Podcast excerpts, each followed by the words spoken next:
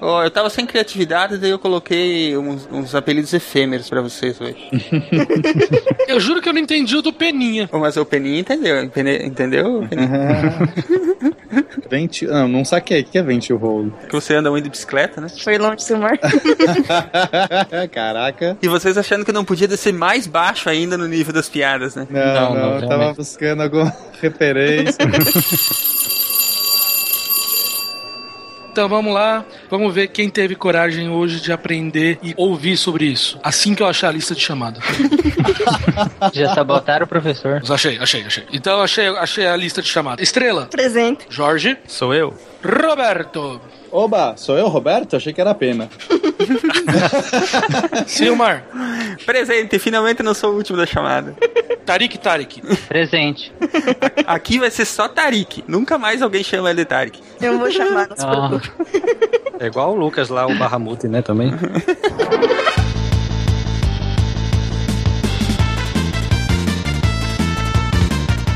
E aí galera, aqui é Silvio de Chapecó, Santa Catarina e vamos falar desse filminho mais ou menos aí. blá, blá. Mamilos. Aqui é o Pena de São Paulo e eu descobri que a gravidade pode voltar no tempo. Aqui é a Estrela de Curitiba e quem compara com Prometheus eu vou limar desse podcast. Mas é a mesma coisa, Estrela. Muito parecido. Eu fui ver, inclusive, e achei que era Prometheus 2, cara.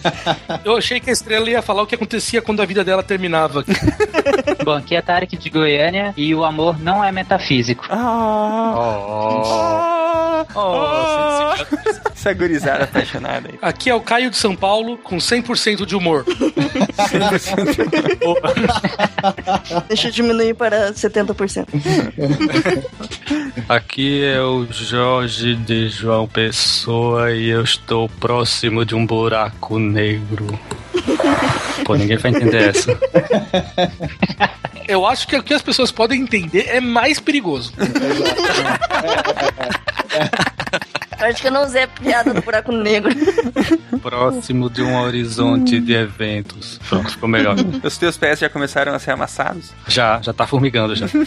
Vai fundo, você volta no tempo. É, a intenção é essa. Você vai entrar num Tesseract. Calma, spoiler, spoiler. Vocês estão ouvindo o SciCast, o podcast sobre ciência mais divertido da internet brasileira. Science World Beach.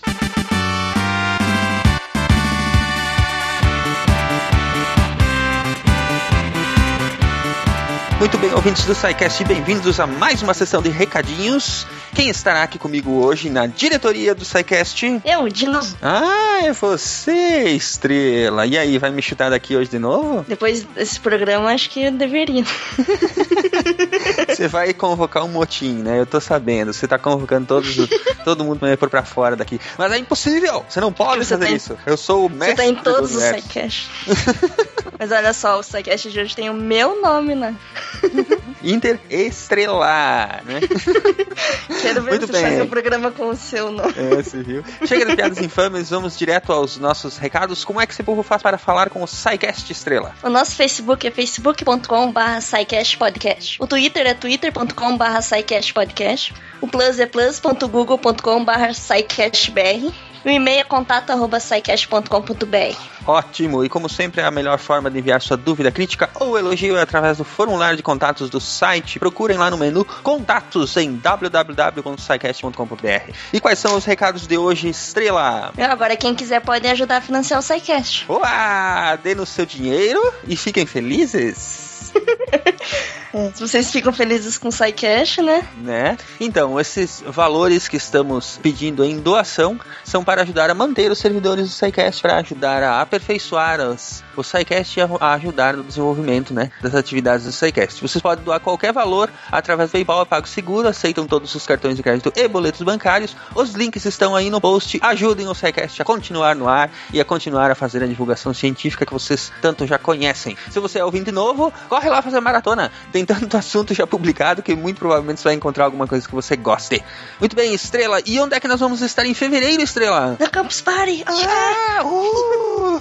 Finalmente podemos divulgar, a agenda oficial saiu. O SciCast está lá todos os dias lá, porque nós estaremos lá todos os dias.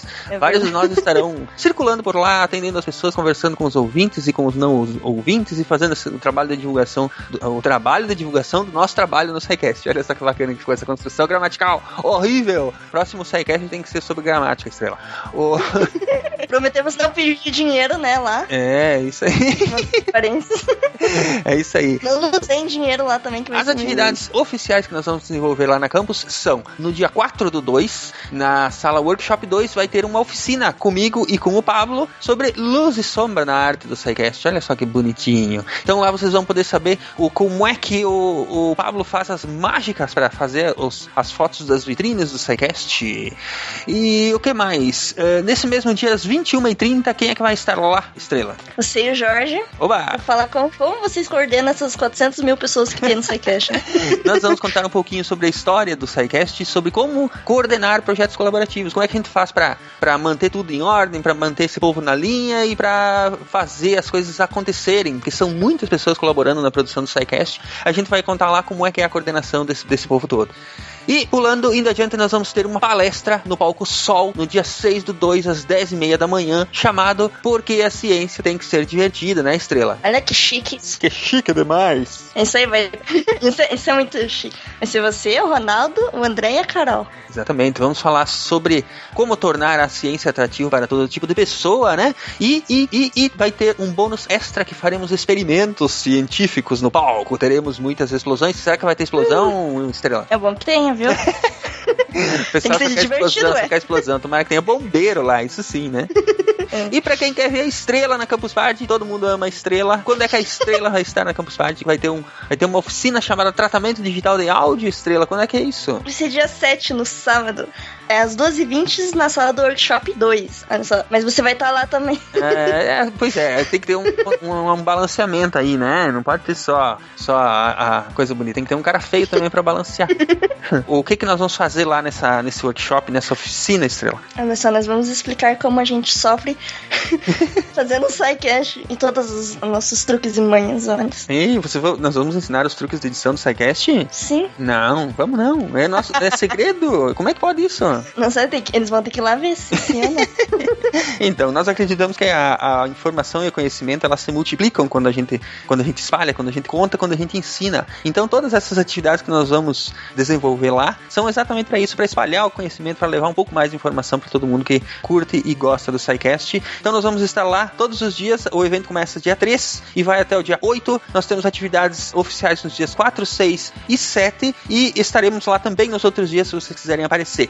Quem não for campuseiro, que não pode entrar na área que é paga, né, que tem que comprar ingresso para entrar, nós ainda vamos definir um dia onde nós vamos atender todos os ouvintes que é na área livre do campus, onde nós vamos estar lá. Provavelmente estaremos em muitas pessoas lá, então vai ter não só quem está quem está palestrando, quem está fazendo as oficinas, mas também outros componentes do SciCast estarão lá para conversar com os ouvintes, para bater um papo e tirar fotos e tudo que vocês gostam, né? tá, mas e Silmar, como que as pessoas fazem pra poder participar dessas atividades, né? É só Ah, chegar é, chegando. Muito importante, não é só chegar chegando. Se você é campuseiro e quiser participar dessas atividades que eu acabei de falar, tem o link aí no post. Você tem que se inscrever nessas atividades. Então, você vai lá no site da campus, tem os links no post, como eu já falei, é só clicar ali, vai direto para a atividade você se inscreve. Você tem que estar.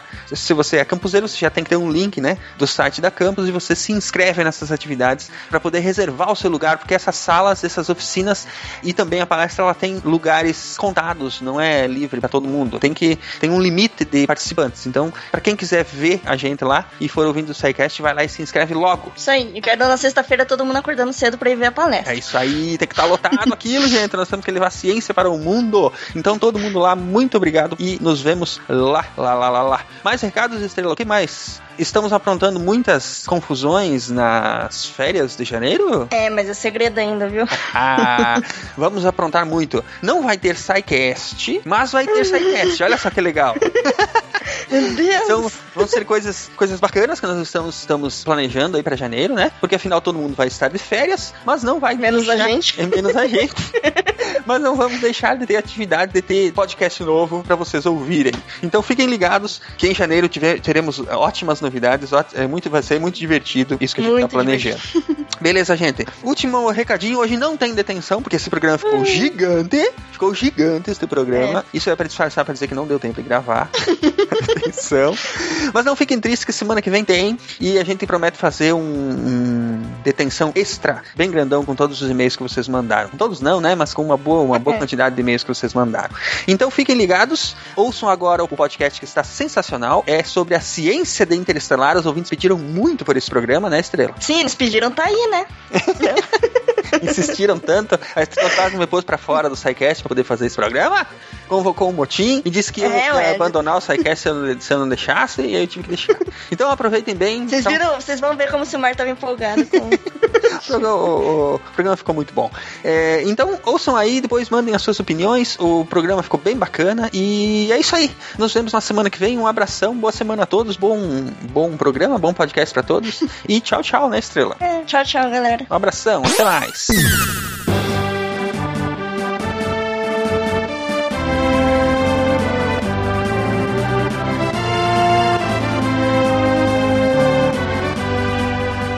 Então, gente, nesse espírito bonito de Natal, em quanto tempo nós vamos deixar a Terra impossível de viver?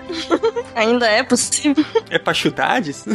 Olha, pela teoria do caos, não, não resta muito tempo, viu? Não resta muito. Existem tantos jeitos da gente viver um apocalipse de várias formas aí, que eu vou dizer que a probabilidade é alta num tempo curto. Então, Mas será que nós vamos, vamos acabar alcançando o ponto de não retorno mesmo? Acho que sim. Você tá falando climaticamente falando? Climaticamente, né? Porque é a única coisa não, mas que pode...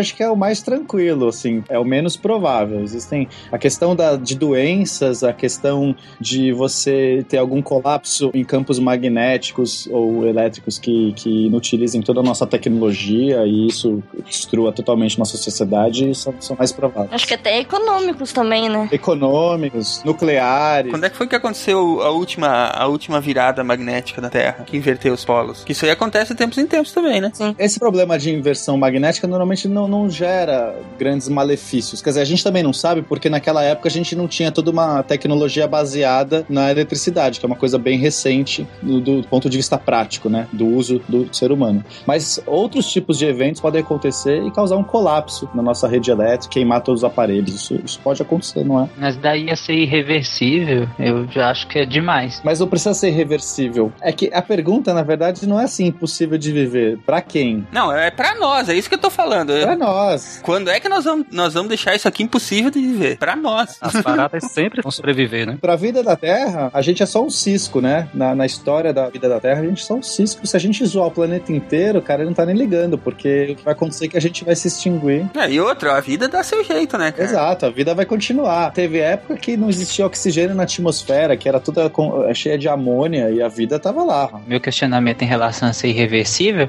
é porque, assim, pode acontecer coisas realmente extremamente catastróficas, mas a ponto de da gente ter que sair daqui, entendeu? A ponto da gente, ah, é melhor a gente usar a tecnologia que a gente tem pra ir pra outro lugar do que pra recuperar o nosso próprio lugar, entendeu? Ah, mas se acontecer amanhã, amanhã a gente tem que chorar. que não vai dar pra sair. Mas esse é o ponto. Quando você é, faz uma análise pela teoria do caos, você percebe que a gente está perigosamente num, num limite. E a gente está com uma chance enorme de se extinguir facilmente. Basicamente, para vocês entenderem, é como se o ser humano, para ele conseguir se adaptar a todos os ambientes do jeito que ele fez, né, que ele domina toda a, a Terra, o globo terrestre, ele precisa depender de certas estruturas complexas. Ah, mas aí que tá, a gente não se adaptou aos ambientes. A gente adaptou os ambientes a gente. Não, os dois hoje. Mas no início não, no início foi o contrário. O homem moderno, sim. Sim, mas a gente usa tecnologia. Eu tô falando especificamente agora, né, do jeito que a gente está hoje com o avanço tecnológico. Só que a gente cria essas estruturas para poder ser a raça dominante do planeta, enfim, fazer tudo que a gente, a gente tem direito. Só que para pra pensar como a gente depende hoje da eletricidade, né? É absurdo. Se você falar assim, ah, mas pessoa, 100 anos atrás as pessoas caçavam, elas tinham um tipo de relação muito diferente com o ambiente. Hoje a gente depende exclusivamente da nossa tecnologia, de tal jeito que se acontecer alguma coisa, a gente não consegue mais construir coisas básicas. A pessoa não vai conseguir fazer uma ponte, porque ela precisa de um computador para calcular as coisas. Ela não vai conseguir fazer um óculos, porque você não consegue fazer uma lente na mão, você não consegue extrair um minério, você não consegue é, armazenar um, um alimento sem estragar que não precisa de uma geladeira. A gente desaprendeu muitas coisas conforme a gente vai dependendo cada vez mais de um certo recurso. Então, só para dar um exemplo idiota, se, se acontecesse um, uma explosão solar que gerasse um, um, pico magnético, queimasse todos os equipamentos da Terra, mesmo que isso durasse, sei lá, cinco dias, é o suficiente para a humanidade regredir a um, a um ponto absurdo, porque as pessoas vão desesperar, elas não vão ter comunicação nenhuma, elas vão estar num estado totalmente perdido, vai voltar a clãs, aquela coisa meio apocalipse zumbi mesmo. A galera vai se juntar para roubar comida uns dos outros, os equipamentos vão quebrar, as coisas não vão mais funcionar, os filhos dessas pessoas não vão mais saber, vai tudo parecer meio místico, meio religioso. Ah, aquela época a gente tinha computadores. O que era computadores? Ninguém vai saber. E aí, acabou. Pera aí que eu tô indo ali escrever um roteiro, tá? Só um minutinho. não, já fizeram esse, esse seriado, não ah, tem? Que acaba a energia e do nada. Se essa explosão solar acontecesse há 100 anos atrás, a humanidade não ia nem perceber. É, é só, só esse o ponto que eu tô tentando trazer. Uhum. A questão é que a nossa sociedade é extremamente moldada pelas nossas tecnologias. Então, assim, a mínima interferência derruba tudo de um jeito tão grandioso que a gente não tá preparado para isso. E a gente tá perigosamente num extremo, né? Eu não tô falando que é pra todo mundo se desesperar e daqui, sei lá, 10 anos isso vai acontecer. Mas isso pode acontecer daqui 100 anos, pode acontecer daqui 200 anos, sei lá. Isso pode acontecer até menos. A gente não sabe. Ou até muito mais. Ou até muito mais. Uhum. E a solução nesse caso não dá mais para você frear. A solução é você sair. Você tem que aumentar o seu reticulado, né? Então, assim, você pode pensar, se a gente frear um pouco nossa tecnologia, nossa dependência e tal, talvez o estrago que a gente causou hoje, ou uma certa coisa que causou hoje, daqui 10 anos ela vai aparecer e a gente não vai estar mais preparado para balancear. O exemplo é a camada de ozônio. Sem querer, um cientista estava olhando lá o, a Antártida, viu um buraco na camada de ozônio. Ninguém nem sabia direito que era camada de ozônio naquela época. E aí foi aquela comoção: parem de usar CFCs, parem de usar CFCs e tal. Lá. Se de repente a gente tivesse não, não visto, ninguém tivesse olhando para essa, essa coisa, talvez hoje a camada de ozônio já estivesse no estado que não seria reversível. Com a emissão tão substancial de CFC, hoje talvez a gente falasse: não tem mais como salvar a camada de ozônio. Tô procurando uma caverna já pra morar. eu, vou, eu, vou, eu vou interromper bem quando você disse que vai acabar daqui 10 anos. Vamos dar uma data e a gente faz igual aquele vidente que falou que o avião ia cair lá em São Paulo. É. Se acontecer, beleza, a gente é foda. Se não acontecer, é porque na verdade nos ouviram e mudaram de certo modo que não aconteceu. É, Poxa, boa, gostei da tática. Ah, aí é bom, esse argumento é excelente. Você pode até mudar o número do, número do avião mesmo, igual os caras fizeram, né? Então. Mas se for igual Interstellar, você não consegue mudar. Vai ser daquele jeito pro. É, pois é, se ele voltou no passado, por que ele não voltou mais no passado para dizer o que que. Ah, mas ele não escolhe, né? Você escolhe, cara. Esse é um dos dogmas da viagem no tempo.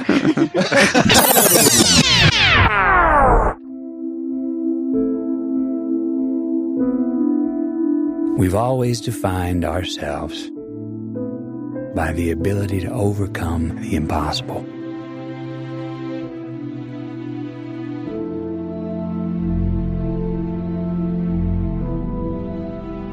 and we count these moments.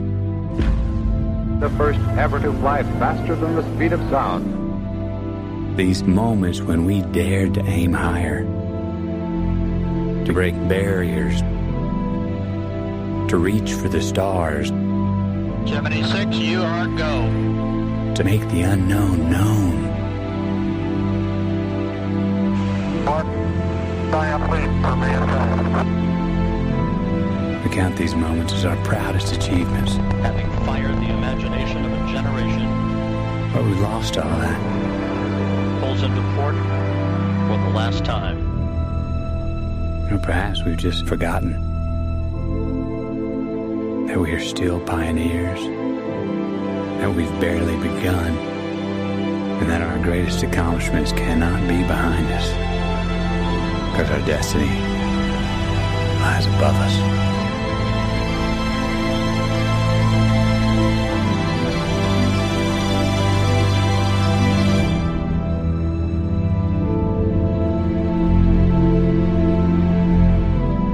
Nunca tivemos tanto acesso à divulgação científica quanto temos agora, principalmente no Brasil. Prova disso são os inúmeros blogs, podcasts e canais do YouTube disponíveis atualmente. Mas de certo modo, as produções ainda são feitas visando curiosos e amantes da ciência O cinema é muito mais democrático e sutil quando se propõe a fazer divulgação científica. Imagine-se tentando explicar para sua mãe sobre a relatividade geral de Einstein, ou conversando com seus amigos da área de humanas sobre uma possível quinta dimensão e sobre sistemas cilíndricos espaciais que giram para gerar gravidade artificial. Pois é, Interestelar fez isso e nos brindou com conceitos físicos complexos e interessantíssimos imagens espetaculares e reflexões acerca da morte e do nosso lugar nesse universo. Porém, aqui é o SciCast, onde separamos homens de meninos, quarks ups de quarks down, e claro, o que é ficção do que é ciência. So say we all! Estrela,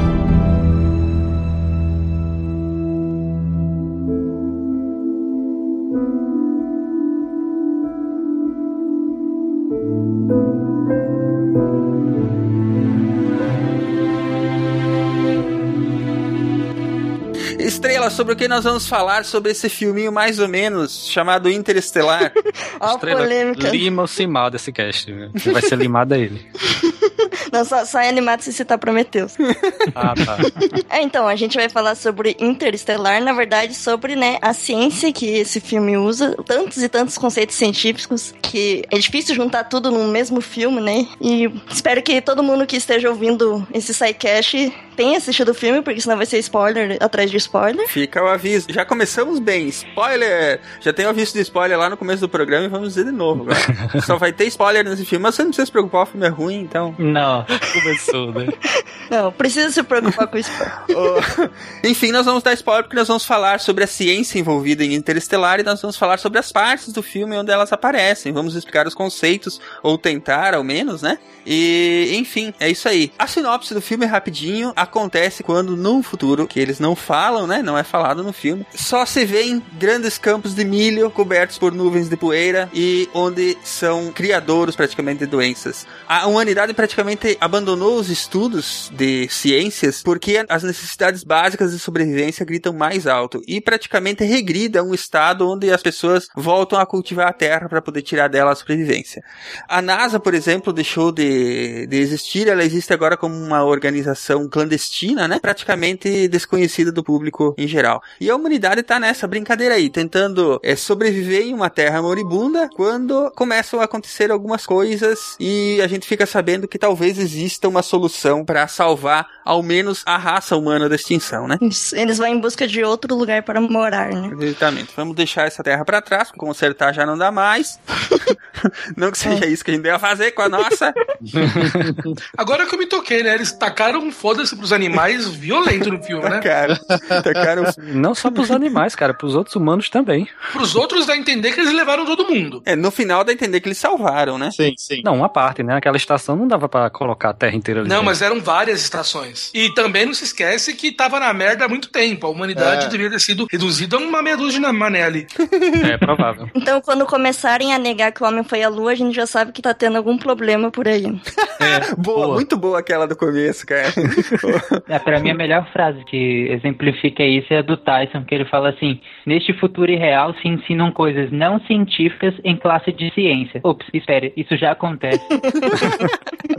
Não é um futuro distópico. É, a gente tá vivendo no futuro distópico, quase. É, isso. Ou é, ou é, ou é um futuro distópico, né? Então, É um futuro, ponto.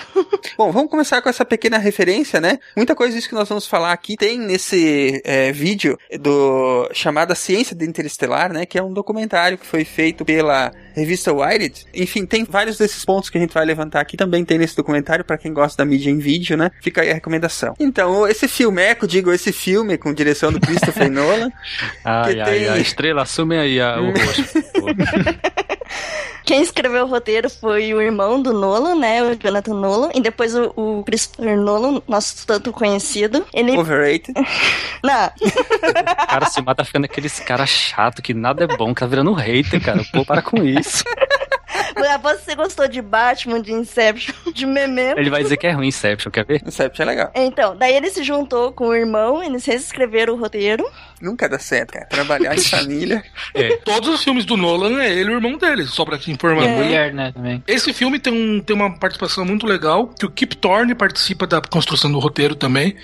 Ele tem um livro, inclusive, né? Sobre a- o processo de produção. Tem. Eles vão lançar ainda o livro A Ciência de Interestelar. hein? Nós vamos falar um pouquinho depois do Kip Thorne, a gente fala quem que ele é e sobre o resto aí. Mas marquem esse nome, Kip Thorne, depois a gente volta aí. Então, o filme tem o, esse sim, super badalado o Matthew McGonagall, né? Famosinho. A Anne Hathaway. Pessimamente. É, mal explorado. Ninguém percebeu que ela fazia o filme. Como sempre, excelente Michael Caine, né? Queridinho do Christopher Nolan. O Michael Caine é foda, né? O Michael Caine é ó o concurso de Hollywood. É, o único problema, como disse o Tucano, ele é um cara que faz muita apologia ao uso de drogas, né? Ele não tá melhor do que o Matt McConaughey. Não, não tá. Eu achei que o melhor ator desse, desse filme foi o Matt Damon, cara. Ah, não. Nunca. Tava bem também. Tava porque ótimo. você tá acostumado a ver ele como mocinho, né? Ninguém sabia que ele ia aparecer. É. O melhor, na minha opinião, é a Tars. Ou o Tars. Cara, ela tinha mais sentimento que a Anne Hathaway. Murphy's Law doesn't mean that something bad will happen. It means that whatever can happen will happen. Eu acho que a gente pode começar assim falando. O filme é dividido claramente em três partes. Três partes bem distintas. Uma delas é a Terra, outra é a expedição para o espaço e outra é a parte controversa. Que podia É. acabar antes de... É, exatamente, eu ia falar isso também, Estela, mas chegaremos lá. Você diz a parte controversa depois que ele entra no buraco negro. Isso. Sim, sim. E foi isso que você não gostou e achou que o filme foi ruim. Tem a parte chata, a parte boa e a parte ruim, na verdade. Não, não, não. Não, pelo amor de Deus, a primeira parte é fantástica. a primeira parte é fantástica. É a melhor parte do filme. Não, eu achei meio arrastada ela. Foi, foi arrastado. Não, cara. Eu achei forçado aquele negócio dele chegar lá do nada. Forçado foi eles terem ido pra aquele planeta de água lá. Forçada é a NASA ter uma plataforma de lançamento atrás do escritório dele.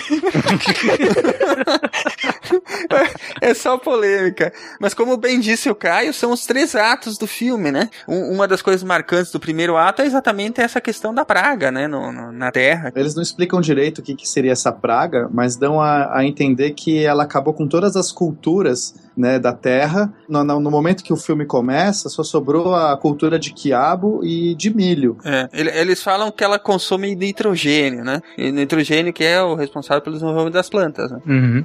Desculpa, eu entendi o contrário. Que ela aumenta a quantidade de, de nitrogênio na atmosfera. Por isso que as pessoas focariam com o longo passar do tempo. Mas ela não usa o nitrogênio? Não, eu entendi que ele consome nitrogênio e as pessoas ficam doentes por causa do pó, não era isso? Ah, também. Mas ele tinha esse problema da atmosfera. É. Mas nitrogênio, a gente não usa nitrogênio, né? Ele entra e sai do seu corpo sem fazer. Isso, então, se você aumentar muito a quantidade de nitrogênio, como ele não entra a gente com o corpo, nosso corpo nem percebe, você morre, já asfixia sem perceber. É, a proporção de oxigênio iria caindo, né? Então cada vez o ar ficaria mais pesado de respirar, só que você não perceberia, você não sentiria o peso, você só respira, só que o ar não chega. Aí nós nos adaptaríamos, não? Mas pra se adaptar ia levar milhões de anos. Não né? dá tempo, não dá tempo de. Sei lá, aumentando a frequência respiratória, aumentando o número de hemácias, igual quando a gente vai pra altas eh, altitudes. Altas altitudes é ótimo. Mas com um ar mais rarefeito, acho que daria pra se adaptar, não? É, ia demorar um pouco, algumas gerações. Ah, mas, mas na boa, se você não pode plantar mais nenhuma cultura, você vai morrer muito antes de falta de nutriente, né, gente? isso lá é verdade. Você só come milho. É E não verdade. adianta comer só milho e quiabo, não. E todo o pó, né? Que volta e meia tem as tempestades de areia. É, aquilo ali também, eles não chegam a falar o que foi que causou, mas a impressão que eu tenho é que por causa da desertificação do clima, né? É, Isso. eu entendi a mesma coisa. Muitas plantas vão morrendo e aí você tem toda aquela terra sem mais as plantas pra fixar, pra, enfim, a- ajudar. e É, aí vira tudo areia, né? Vira areia. Tanto que eles querem que as pessoas fiquem trabalhando no desenvolvimento das plantações, né? Não pensem em sair do planeta. Uhum. É, inclusive, aqueles depoimentos são reais. de- isso já aconteceu em- na década de 30 nos Estados Unidos, essas tempestades de areia. Isso. E ocorre hoje na China. Aqueles depoimentos são reais do filme? São reais, são Cara. de pessoas que viveram essa época, é chamada Dust Bowl. É mesmo? Fantástico. Aham. Sim, sim, é verdade. Fantástico. Não sei porque que vocês acharam arrastado essa primeira parte, mas eu achei, ao menos pra mim, pareceu que eles usaram bem pra estabelecer, por exemplo, a relação dos homens com o planeta, entendeu? E mostrar da forma como tava, e principalmente como é que tava funcionando a sociedade naquela época, né? Cara, mas eles não mostraram o planeta. E mostrar os Estados Unidos, que é o mundo. Ah, boa. Eles mostraram como é que o planeta da, naquela situação, o, o mundo que aquelas pessoas que são protagonistas do filme estavam vendo naquele momento. né? Os russos deviam estar de boa no gelo lá, sem se preocupar com areia, né? a gente quase que regrediu aquele estado de pequenas Fazendas. né? é, fazendinhas, de pequenas É. comunidades que eles só interagem com o que tá em volta. Então isso que é muito legal. Te voltou tanto por causa que te voltou a ser quase uma comunidade pré-industrial. Então por isso que a gente só vê a fazenda do Matthew e toda a galera em torno ali. Eles deixam os robôs legais pra cuidar da plantação. Mas eles dão uns toques interessantes também, porque aparece, por exemplo, que eles meio que decidiam o que, que a pessoa ia fazer, né? Ah, você vai ser agricultor. Sim. que era quase todo mundo, assim, e daí, tipo, a pessoa queria ser engenheiro, queria estudar alguma coisa. Eram muito poucos, assim. Ir pra faculdade. É. Eles falam no filme, a gente não precisa de engenheiros pra fazer novas televisões, a gente precisa de comida. Sim, eles falam mesmo. A prioridade é sobreviver. Então, se a comida tá acabando, é meio que aquela coisa. Vamos cultivar, precisamos de gente plantando, plantando, plantando, porque a praga tá matando todo mundo. Aí, quem realmente, né, da parcela mínima da população que, tipo, fala assim, pô, vai gastar isso sendo fazendeiro? Não, vamos ver se de repente ajuda em outra coisa. Eu sinto que é meio que isso. A prioridade é, é sobreviver, cara. E a gente vê essa comunidade, claramente, a Terra, na humanidade, é, nessa necessidade de sobrevivência. Eu, particularmente, gostei muito do filme inteiro. Não sei a opinião de vocês aí, já vi que, que tem gente não gostou. Eu gostei muito do filme inteiro. É, não, achei, não achei lento o começo, nem, nem o meio, nem o fim. Eu acho que é tudo proposital, tem toda uma questão, um peso enorme de simbolismos. No começo, tem uma coisa muito interessante, conversando com um amigo meu, que a gente é, chegou à conclusão de que o Cooper, ele se desdobra nos dois filhos dele. Então, no filho dele, você vê a parte da humanidade, a parte terrena dele. E na filha dele, você vê a parte aérea, né, a busca pelo espaço. Então, a gente vê muito, muito claramente numa cena que eles estão no carro e o pneu fura. Inclusive, é legal que a menininha fala assim: Ah, por que você me deu um nome de uma coisa ruim, Lady Murphy? E aí ele fala: Não é uma coisa ruim, diz que o que pode acontecer vai acontecer. Dad, why did you name me after something that's bad? Oh, we didn't. Murphy's Law. Murphy's Law doesn't mean that something bad will happen. It means that whatever can happen will happen. E nessa hora passa o drone. E o drone só passou porque o, furo- o pneu furou, porque senão eles nunca teriam visto o drone. Então, quer dizer, já é aquela. é, na hora ele já responde pra você: olha só, não fosse a Lady Murphy ter feito isso, a gente também não teria o drone. E eles saem numa busca desenfreada pelo drone. Quem pilota a caminhonete é o filho. E na hora que eles vão, vão atrás do drone, o filho fala: Ué, mas e o pneu furado? Do tipo, ele é o cara preocupado com as questões terrenas. Ele é o cara que representa a humanidade. Dá pra ver mais pra frente no filme. Eles não querem sair de lá. Ah, tá É, ele dá, uma, ele dá uma surtada mais pra frente, né? essa resistência, né? Essa volta à terra, essa, o cultivo, ele é o agricultor. Enquanto que a menina, quem que mira no drone pra poder roubar o drone? É a menina. Então ela que tem o poder de buscar o espaço. E na hora que quem pilota o drone é a menina e não o menino. Então fica bem clara essa relação que ele estabelece, que é a dualidade do próprio Cooper, porque ele quer voltar sempre à família dele, a ligação com a terra, ele sempre quer voltar pra terra. É, ele é tanto que, é, avançando um pouco, né? Ele aceita a missão, mas ele tem completa convicção de que ele tá fazendo aquilo pra salvar os filhos dele, né? Exatamente. Uhum. Então, essa dualidade eu vejo muito com os filhos dele, inclusive porque a filha se nega a despedir dele, né? E é esse lado dele é, indo pro espaço e negando a volta pra Terra. Então, assim, na minha concepção, eu achei o filme muito poético, cheio de simbolismos e, e- e não achei arrastado. Foi o contrário, eu fiquei sempre pirando, pegando esses símbolos. Tem muita referência a 2001. Se não tem essa parte toda inicial, todo o final não faz sentido. Por que a gente vai ficar com aquela pe Não, não, não, peso? mas o final não faz sentido mesmo com a parte Não, não, não. Não, não, o final é- É o troll. Mas assim, a gente nunca ia ter a ligação com a missão dele se a gente não entendesse que tava todo mundo na merda Sim, total sim. aqui. O filme é guiado pelos personagens. Você tinha que ter essa ligação com os personagens, senão o filme não funciona. Sim, isso e leva tempo pra você estabelecer essas Exato. relações. Se você faz isso muito rápido, você se desapega mais rápido. né? A gente tá falando, no fundo, de um drama. A história tem um pano de fundo de viagem interestelar e tal, mas na verdade a gente tá falando de relações humanas, de, de como as pessoas questionam sobre essa. São dúvidas, são, são dilemas pessoais que você tem que levar consigo. A escolha da família, relegar o amor, relegar as pessoas que você ama. Sim, como que sim. você escolhe isso? É sobre isso que é o filme. No fundo é isso. Pausa, pausa como qualquer filme de ficção científica, como qualquer obra de ficção científica. Sim. Obra de ficção científica não é uma discussão sobre a ciência em si. Ela, você tá tirando uma questão nossa e botando num ambiente diferente, onde vai ser muito mais fácil discutir aquilo. Qualquer obra de ficção científica é isso. Então é por isso que aquela primeira parte é completamente relevante pro filme, né?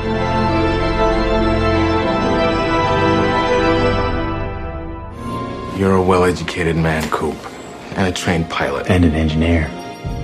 The world doesn't need any more engineers. We didn't run out of planes and television sets. We ran out of food.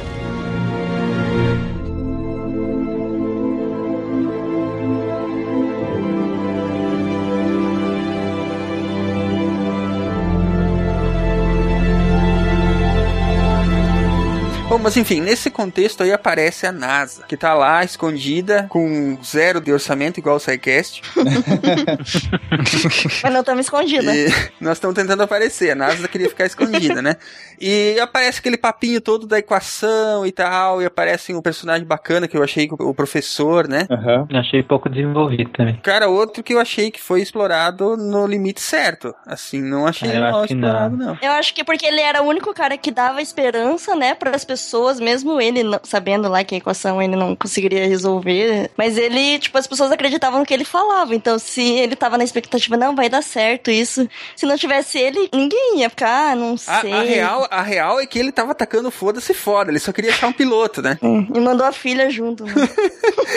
Não, ele, ele não tinha expectativa de achar o piloto. Foi, foi uma surpresa. Não, não, ele tinha expectativa só de convencer as pessoas a, a fazerem um plano, o plano 2, Isso. pra poder colonizar uma nova terra. Mas ele tinha ligado o foda-se do plano 1 e tava enganando todo mundo há muito tempo já. É, e, é, e é muito legal no final, quando ele. Final não, né? No momento que ele tá morrendo, que ele fala que é, ele foi uma pessoa má por ter feito aquilo, mas é, ele teria que lidar com isso depois. Mas ele tava fazendo uma escolha pela humanidade, porque se ele revela logo de cara aquilo, ninguém vai seguir. As pessoas, elas vão defender, elas não têm esse sentimento de Sim, sim, civilização. Exatamente. Elas têm muito mais o sentimento de, da vida dela e dos filhos, da galera. Mas isso aí nunca vai mudar, cara. A gente não tem sentimento nem de condomínio, que é, que é um só, Exato. cara. O, o, o cara quer, quer saber de salvar o rabo dele, né, cara? E o resto que se foda. Aqui a gente até pode abrir um parênteses, que é uma, uma discussão que eu acho que vale a pena ter. Qu- Quanto mais a gente agir como humanidade para preservar a no- a- o nosso planeta, pra gente não ter que sair daqui mesmo um dia, entendeu? Mas por que, que as pessoas poluem? Por que, que as pessoas usam em, é,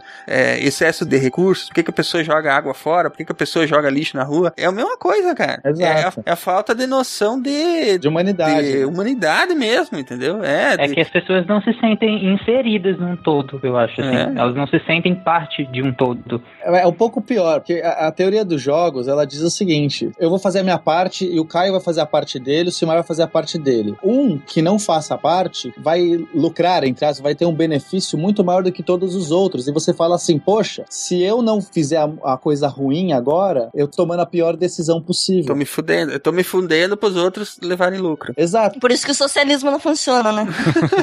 Todo mundo tem que tomar a mesma decisão, e se um tomar a decisão ruim, a decisão que, que zoou o planeta, ele vai ter muito mais vantagens do que os outros. Os outros vão estar na pior situação possível. Se todo mundo tomar a melhor escolha, todo mundo se beneficia. Olha que louco esse conceito. Todo mundo se beneficia, mas as pessoas acabam sempre desviando para a pior escolha. A teoria de jogos tá aí para mostrar que isso acontece sempre. É, a teoria de jogos nada. É, é a teoria do jeitinho brasileiro, cara. É a partir daí que eu me compadeço do Dr. Man nas decisões dele. Eu acho que ele reflete bem a, a humanidade como um todo. Acho que a exceção é o Cooper. Não, é que, é, bom, a gente vai chegar lá ainda, né? No Dr. Man. Sim, ainda, ainda falaremos sobre ele. Agora, seguindo o contexto do filme, né? A coisa é que tem essas missões Lázaros, né? Que eles Uhum. criaram pra tentar exatamente encontrar um outro planeta habitável, né? E o nome é perfeito, né, cara? É, O nome é perfeito. É importante falar que houve uma anomalia lá perto de Saturno e surgiu um buraco de minhoca.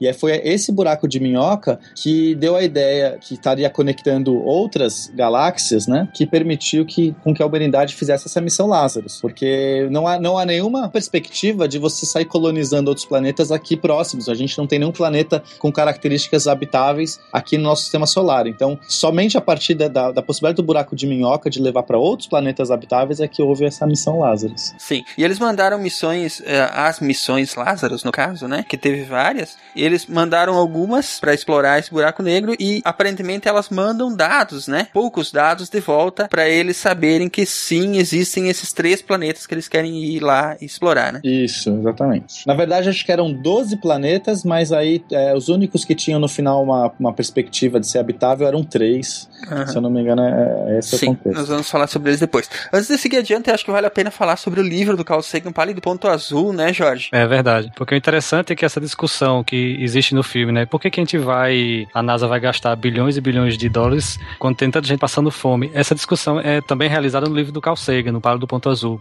que ele fala justamente isso, né? E para Sagan, ele acha que o conhecimento do espaço poderá significar a nossa sobrevivência como espécie. É como o Cardoso vive dizendo, né? Um meteoro ou uma praga é a forma do, do universo dizer como é que anda seu programa espacial, né? Uhum. Então a gente tem que estar pronto para tudo, né? É que na verdade, assim, é, é- eu devo estar muito errado falando isso, mas vamos lá. O, pra gente que é ligado na ciência e tal, parece tão óbvio, né, cara? O recurso da Terra é finito, cara. Se a gente não, não, não pensar em colonizar outros planetas, outros lugares do universo, vai chegar uma hora que não vai conseguir sustentar. A população mundial não vai parar de crescer, entendeu? Apesar dos modelos matemáticos aí dizerem que sim, a, a população vai parar de crescer em algum momento, mas os recursos não vão parar de ser gastos, cara. E você sempre vive na possibilidade de, do acaso, né? É, e fora o acaso dá uma merda, né? É, a gente é uma bolinha de gude voando a- a- alucinadamente pelo espaço, cara, e com muita coisa ao redor que pode se chocar e você não, não consegue saber. Você só vai saber quando já for tarde demais. E não vai ter o Bruce Willis pra ajudar, velho. Colocando ainda o fato que a humanidade pode. Tem vários jeitos dela acabar ou, ou definhar, né? Como eu já falei no começo. Então, é realmente é muito importante o desenvolvimento do, do projeto espacial. Aham. Bom, nesse momento do filme, eles decidem que vão escolher alguns cientistas, né? Algumas pessoas são escolhidas pra é, embarcarem nessa missão, nessa última missão, certo? Que eram só cientistas que nunca tinham saído do simulador, né? É o que sobrou aquilo. Exatamente. Fala da professora sobre a farsa da- do pouso na Lua. Ah, aquilo só corrobora, na verdade, com a visão da Terra para fazer as pessoas continuarem olhando para a Terra e menos para o espaço, menos para tecnologia, menos para coisas que não vão colocar comida na mesa. Então, o que, que a professora fala? Que o pouso na Lua é uma farsa, não existe programa espacial, aquilo foi uma campanha é, de marketing. Quebrar a União Soviética. Eu achei sensacional aquilo ali pelo seguinte: é, tem também. gente que fala isso sério, né, cara? Tem, tem gente que não acredita que o homem foi na Lua. E o Kubrick mandou muito bem, viu, naquelas filmagens lá da Lua. Realmente tá bem convencível. Ah, mas é que ele tinha um orçamento grande também, né? Mas a questão não é negar que o homem foi à Lua. Eu acho que o pior é negar os avanços como sociedade que nós tivemos com a corrida espacial. Aí que, que, que é o pior. Pô, o cara só tem celular porque houve a corrida espacial, cara. Isso é verdade. GPS, bicho, GPS. Fala Bom, sério. Nessa missão aí vão quem? Vai o, o próprio Cooper, né? Que é o piloto Mequetrefe. o... Não, ele é um piloto muito bom. Como assim, McTravel? Ele é piloto motherfucker. O- ele é o mais motherfucker piloto que existe, cara. Que sobrou, né? É o único que sobrou, só isso, cara. Não, é, mas é não, é que dava a entender bastante que ele era um cara que, que era bom entre os pilotos em treinamento. Ele voaria com certeza, que todos os problemas ocorreram com ele. Então não é um piloto mequetrefe ali, né? Exato. E ele faz umas coisas muito fodas durante o filme. Eu retiro o Mequetrefe, então depois eu vou dizer por que que ele é Mequetrefe, mas não agora. Tá. É, então, vai, o- vai o Cooper, vai a filha do professor, né? Sim. Na verdade, são cinco pessoas, né? É, ou quatro. Não, quatro pessoas. Quatro. É o Cooper. Não, são seis, né? Não, tá, tem os robôs. Não, mas não são pessoas. É, mas olha o preconceito aí com os robôs, hein, gente? Também tira isso, senão a gente vai ser processado. É Pela. União Intergaláctica dos Robôs em formato de monolito. Eu acredito que isso vai acontecer, mas tudo bem, ó.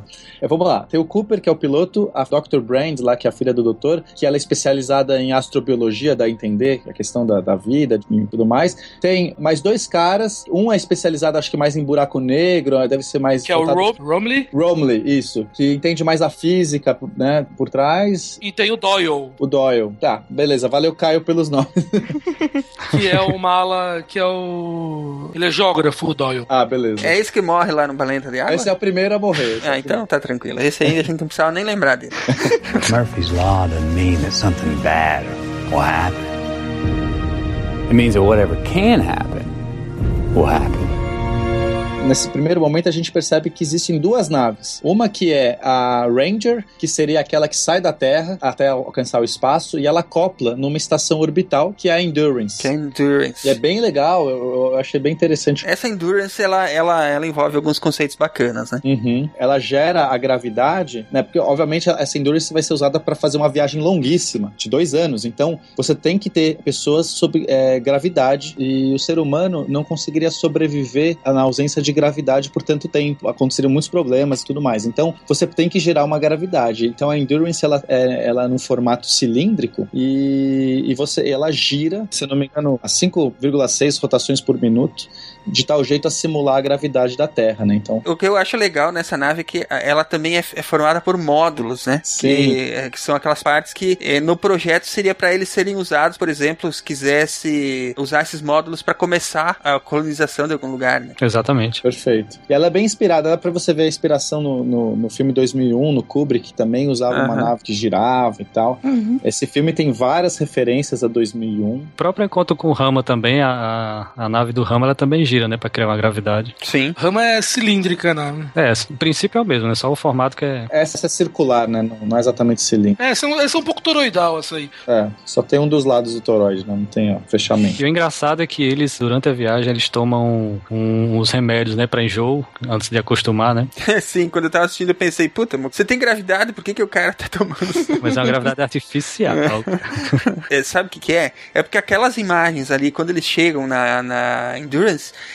elas são fantásticas, né? Porque tem as janelas e aí você fica vendo a Terra lá embaixo. e- É, aí dá, dá, Girando, um, girando. É, e, dá e é muito lindo, cara. Aquela parte ali é muito bonita mesmo. É, o problema é que o seu olho tá te dizendo que você tá parado e o seu ouvido interno tá te dizendo que você tá girando.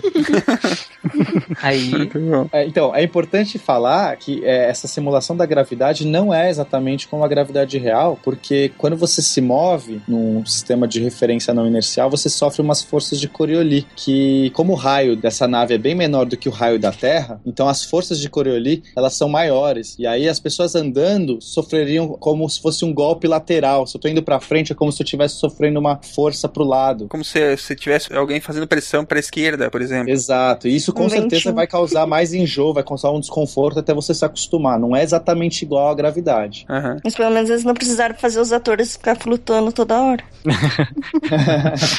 É, contenção de custos, né?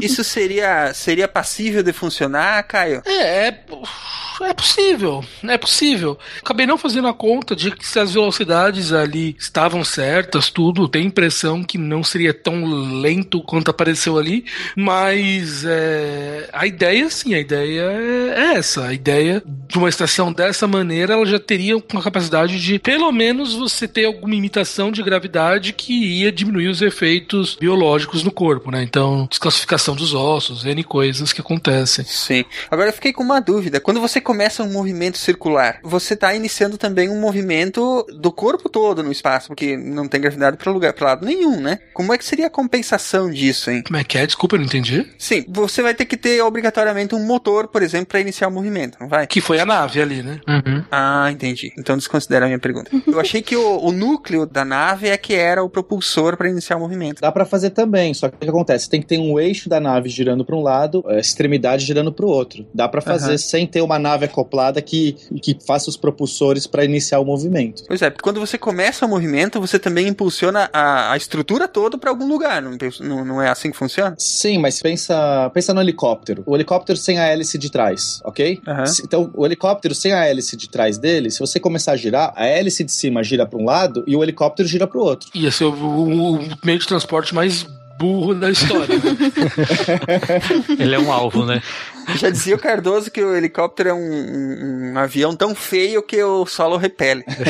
Mas você fazendo essa mesma analogia, você poderia ter um motor onde o núcleo desse motor gira para um lado, que tanto faz, ninguém vai estar dentro desse, desse núcleo para fazer nada, e, e ao redor gira para o outro. É possível pelas leis da física. E aí um, um compensa o outro, no caso. Isso, a- a- o momento angular tem que sempre ser constante. Você só a alteração do momento angular só pode acontecer se você expelir alguma coisa, se você jogar alguma coisa fora. Se você não jogar nada fora, o centro de gravidade vai ser sempre o mesmo e o momento vai se conservar. É, é- esse é, é o- é o conceito. Então, lá na- no filme, eles jogam alguma coisa fora para começar o giro, que é o ar. Eles expulsam Com o ar. os retropropulsores de hidrogênio, né? Eu acho. É, Aliás, outra cena belíssima, né? Quando ele mostra de fora da nave, né? Quando eles começam o movimento, quando dá a acoplagem e começa o movimento, a nave dá aquela treme, tremida assim, sabe?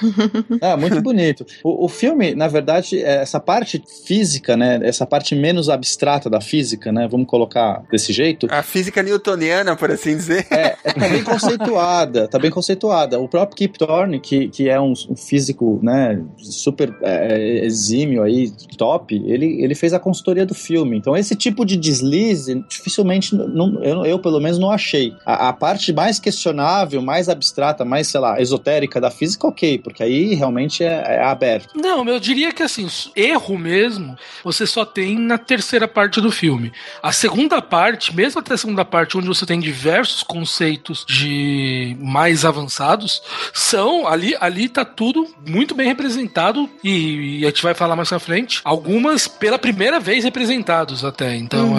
é, É. o filme, tirando tudo isso aí, ele é, ele é um, um show pros olhos da parte da física que você tá vendo ali. Tudo muito bonito. E uma das partes mais legais que eu acho é a acoplagem. Eu achei muito legal. E seguindo adiante, já que nós estamos falando das naves, tem a, te- a terceira nave, né? Que é a Lander, que eu queria ter uma de Lego. Tão bonita que ela é.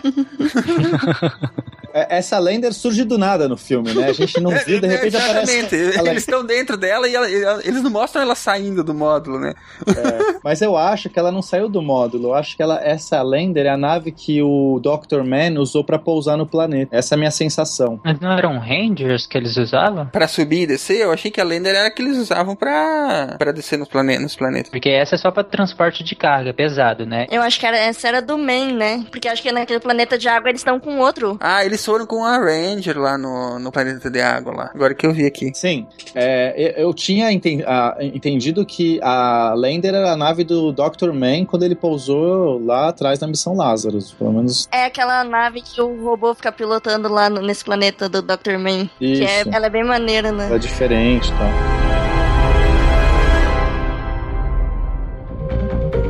This world's a treasure. But it's been telling us to leave for a while now. Your daughter's generation will be the last to survive on Earth.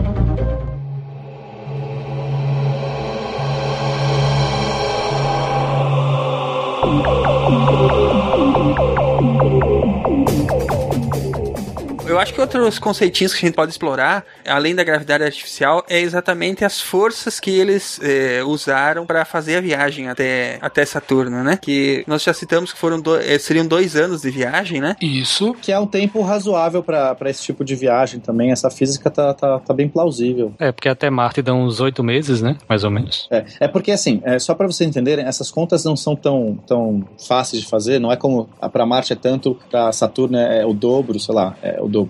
Porque o jeito que você faz para chegar nesses lugares é através de certas trajetórias. É, existem a trajetória, algumas é, mais famosas, por exemplo, a Roman, que é que você tem que sair numa janela oposta à do planeta que você vai chegar e você usa é, é, slingshots, né? Ser um Estilingue gravitacional. Estilingue. Estilingue gravitacional para conseguir pegar a velocidade, para dar aquele boost para você ganhar a velocidade final maior que vai te permitir chegar mais longe. É, na verdade o veículo espacial ele tem que tentar acertar um, pra- um planeta e errar, né? Pra- Isso, ele tem que entrar na tangente também. Isso, pra poder pegar o o- a força do, do- do impulso ali. Isso, então assim, é uma questão de janelas. Na, na astrofísica a gente busca as janelas ideais para conseguir fazer a viagem mais curta. Então assim, não é porque eu sair, se eu quero ir para Marte, se eu sair hoje, eu vou levar mais tempo do que talvez se eu sair amanhã, se eu tiver uma janela melhor. É, esse, esse é o conceito. E se você errar, você vai ter que esperar, né? Porque todo, todo erro, ele vai se propagando, né? Pedir que você conserte ele de alguma forma, né? Isso, é mais combustível que você vai ter que acertar. É bem complexo o, o- o assunto. Mas, assim, existem certas janelas que você conseguiria, eh, na tecnologia né, estimada aí, chegar em, em Saturno em dois anos. Isso tá, tá Isso, plausível. é, esse tipo de coisa eu acho sensacional. É o cálculo de órbita, na verdade, né? Pra você saber isso, você tem que saber. Ah, eu quero sair hoje pra chegar em Saturno. Ok, vou mandar uma sonda pra Saturno. Quando é que eu tenho que sair sabendo que os planetas eles se movimentam de tal forma que eu tenho que passar antes de chegar em Sa- em Saturno? Eu tenho que pegar velocidade em Marte, eu tenho que pegar velocidade em, em sei lá, em outro planeta e aí pra depois chegar lá. Só que os planetas estão todos se movimentando ao mesmo tempo, né? Isso. Umas Não, mas esse continhas cálculo assim. não é nem tão difícil, não, cara. Com a calculadora HP faz. Com certeza. A questão é você acertar mesmo, sair naquele horário, né? É, esses dois anos de, de, de viagem, por exemplo, ele é plausível considerando uma tecnologia futurística ou a, ainda mais ou menos hoje em dia? Porque, por exemplo, a Cassini é, demorou sete anos, né? Uhum. Tudo é uma questão de velocidade final. É, é que tudo vai depender, como o Pena falou, de qual janela você está saindo, qual que, que vão ser todas as condições que você vai ir, porque ali não é uma questão de da tecnologia, porque você quer fazer o caminho mais econômico possível, então você vai basicamente o caminho todo na banguela. É, Uhum, perfeito. verdade. Então não é uma questão tecnológica, é uma questão do gravitacional. A, a, a gravidade, os, os caminhos que eles vão fazer são os mesmos agora do que eles vão ser daqui a 100, 200, 500 anos. Porque, de novo, você não está usando combustível, você está indo na banguela, literalmente. Cara, a gente vai falar sobre gravidade 500 milhões de vezes, eu nunca vou deixar de me surpreender. Um troço fantástico. É como a luz, né? Ela simplesmente é, né? É, Eu acho bem legal essa- esses cálculos que são feitos pra poder fazer as viagens na banguela, usando a expressão do, do Caio. imagina um corpinho lá, minúsculo, né? Aquela sonda sendo puxada, sendo atraída pelo planeta. Não, o máximo que você tem é o impulso inicial, cara, que você gasta É. combustível. O resto depois é só trajetória calculada, cara. Então, o resto é na banguela, cara. É, exatamente. exatamente. É, ou correções de, de trajetória também, no caso. né? É, então, mas correção de trajetória é erro de. De cálculo, né? É, imprecisão, né? Imprecisão dos aparelhos, das contas, enfim. Isso, é. coisa O assim. caminho ideal é um peteleco no início e você chega lá. E aí você dá uma freada no final. Mas acho que antes da gente poder a gente seguir adiante, a gente podia falar sobre os, os robozinhos e eu já começo perguntando onde é que eu compro o meu. Vai Também sair quero. logo. São os dois personagens, né, que aparecem pouco. Acho até que exploraram eles pouco pela, pela capacidade de entreter que eles têm e podiam ter mais tempo de tela que eu não ia me importar, né? Ah, mas acho que eles não quiseram fazer que nem o R2D2, assim. É, eu acho até que de repente eu gostei tanto deles exatamente porque eles já apareceram pouco, né? Isso. Mas eu acho que eles apareceram pouco porque ficaria bem difícil ser plausível o movimento da Tars, por exemplo. Tão, tão fácil o movimento dela. Ficaria bem pouco plausível. Eu Não sei, não sei. É que eles se abrem, se destrincham, né? E, e- como se eles fossem modulares, né? É, eles são certamente a coisa mais tecnológica aí que a gente viu desse filme, né? Pensando no conceito como a NASA tava naquela situação e tudo mais. Porque Aham. realmente aqueles robôs, além da inteligência que eles têm, né, que é uma inteligência artificial bem legal, bem evoluída, eles se desacoplam, eles giram, torcem, fazem tudo. É sensacional. É, o corpo deles é bem funcional, né? Tipo, por que precisam ser iguais humanos, né? Uhum. Faz um, o máximo funcional possível que dê. Porque eles se acoplam na nave. Então, mas essa é a questão. É possível? Eu acho que sim. Agora é. Cara, é mais possível do que fazer um robô humanoide, cara. Muito É. mais fácil, inclusive. Exato. E também melhor do que um robô com rodas, que vai ser muito limitado numa superfície complicada, né? É. Uhum. Não, eu achei fantástico logo quando ele vai salvar a mulher lá, que na minha cabeça ele falou, ah, Tars, vai lá. E eu falei, "Mas essa bosta desse robozinho vai fazer o quê ali naquela velocidade? É. E daí, de repente, o bicho se transforma num, num- naquela estrela girante lá. Nossa, lindo É, achei lindo aquilo. cara. É verdade. Bom, então só pra finalizar essa parte sobre a, a saída da Terra, né? A gente tem o podcast sobre propulsão espacial que já foi publicado e que vocês podem escutar lá. A gente fala tudo sobre velocidade de escape, métodos de propulsão e outras coisas também bacanas. A gente não, você não tava lá não, viu? Tava assim. Tava assim. Você Eu também sei, tava, eu- Jorge. Ah, Eu estou em todos os podcasts. Murphy's Law doesn't mean that something bad will happen. It means that whatever can happen will happen. Vamos falar da parte mais legal? Vamos falar da parte mais legal. Os caras chegam perto de Saturno e aí se deparam com aquela coisa linda, magnífica. Essa sim é a parte mais legal do filme. A parte visual mais bonita É. do filme, eu acho essa. Que é- aparece ali é o, o Wormhole. né? Que é até meio surpreendente, né? Porque ninguém imaginava que o wormhole seria esférico, né?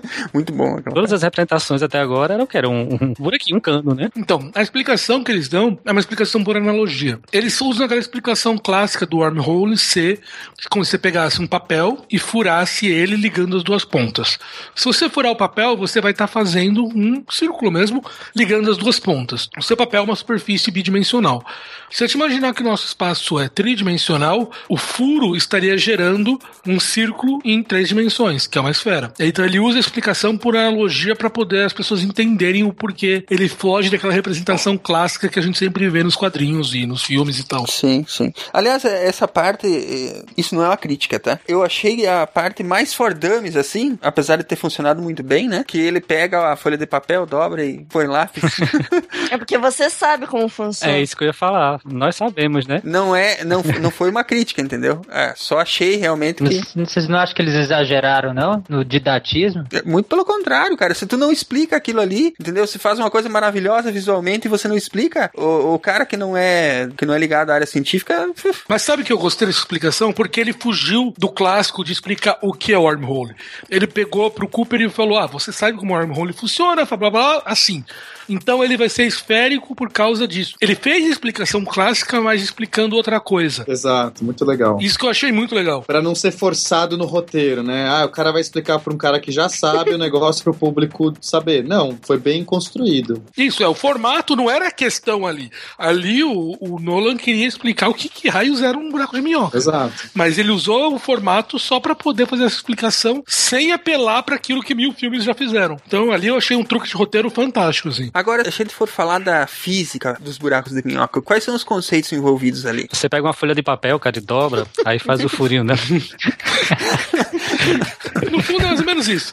Mas a ideia, a ideia é que assim, logo que foi feita, umas primeiras soluções de relatividade geral foram as soluções dos buracos negros de Schwarzschild, que é uma solução que mostrou que se você concentrasse a massa a partir de tal tamanho, uma densidade muito grande, você ia estar formando um objeto que nem a luz ia poder escapar. Entre aspas nessas frases, é um pouco mais complicado explicar o, isso, o que, que é, né, dessa maneira, mas vamos, vamos utilizar isso. Logo depois, o pessoal percebeu que poderiam existir soluções dessa mesma solução de Schwarzschild que você poderia ligar dois pontos do espaço-tempo distantes. Aquela ligação estaria ligando dois pontos diferentes do universo. O problema, todas as soluções que se faziam ali, nada poderia atravessar. Qualquer coisa que tentasse atravessar ia ser destruída. Importante salientar aí, Caio, que esses, essa solução era uma solução muito instável. Então, mesmo independente se, se ele era atravessável ou não, esse tipo de buraco de minhoca evaporaria muito rápido também para ser algo plausível de ser usado na vida real. Mas daí vem a coisa legal. Quando Carl Sagan foi escrever o livro Cosmos, ele queria ter uma solução que fosse cientificamente plausível para poder fazer as viagens no tempo. Contato, né? Contato, isso. Eu falei Isso. Cosmos? Contato. Contato, desculpa. E daí ele ligou para um brother dele, um físico.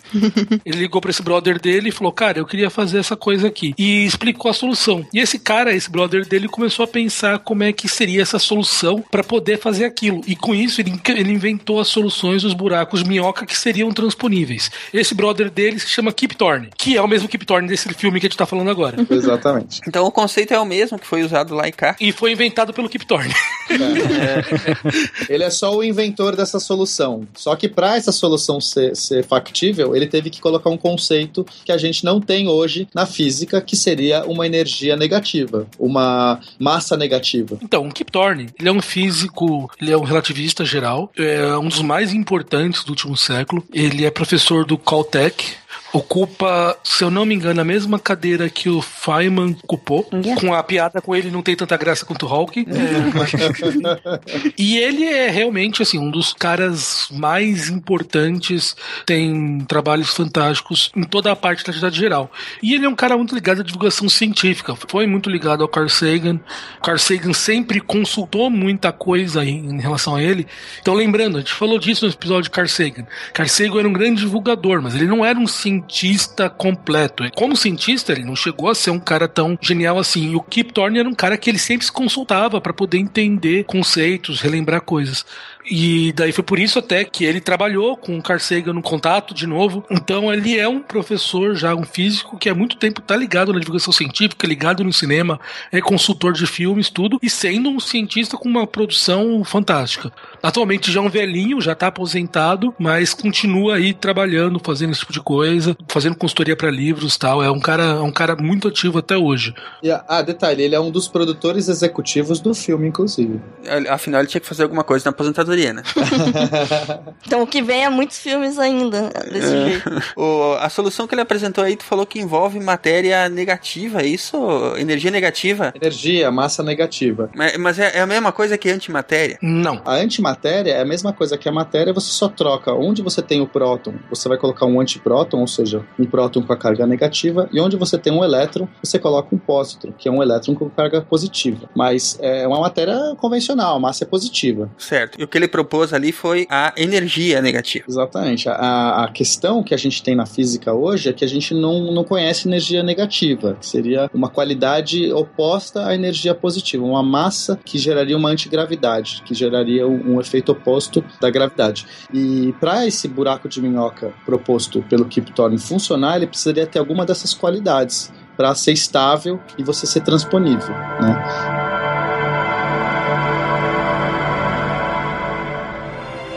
We must confront the reality that nothing in our solar system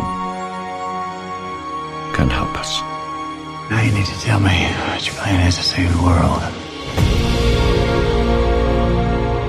We're not meant to save the world. We're meant to leave it. And this is the mission we were trained for.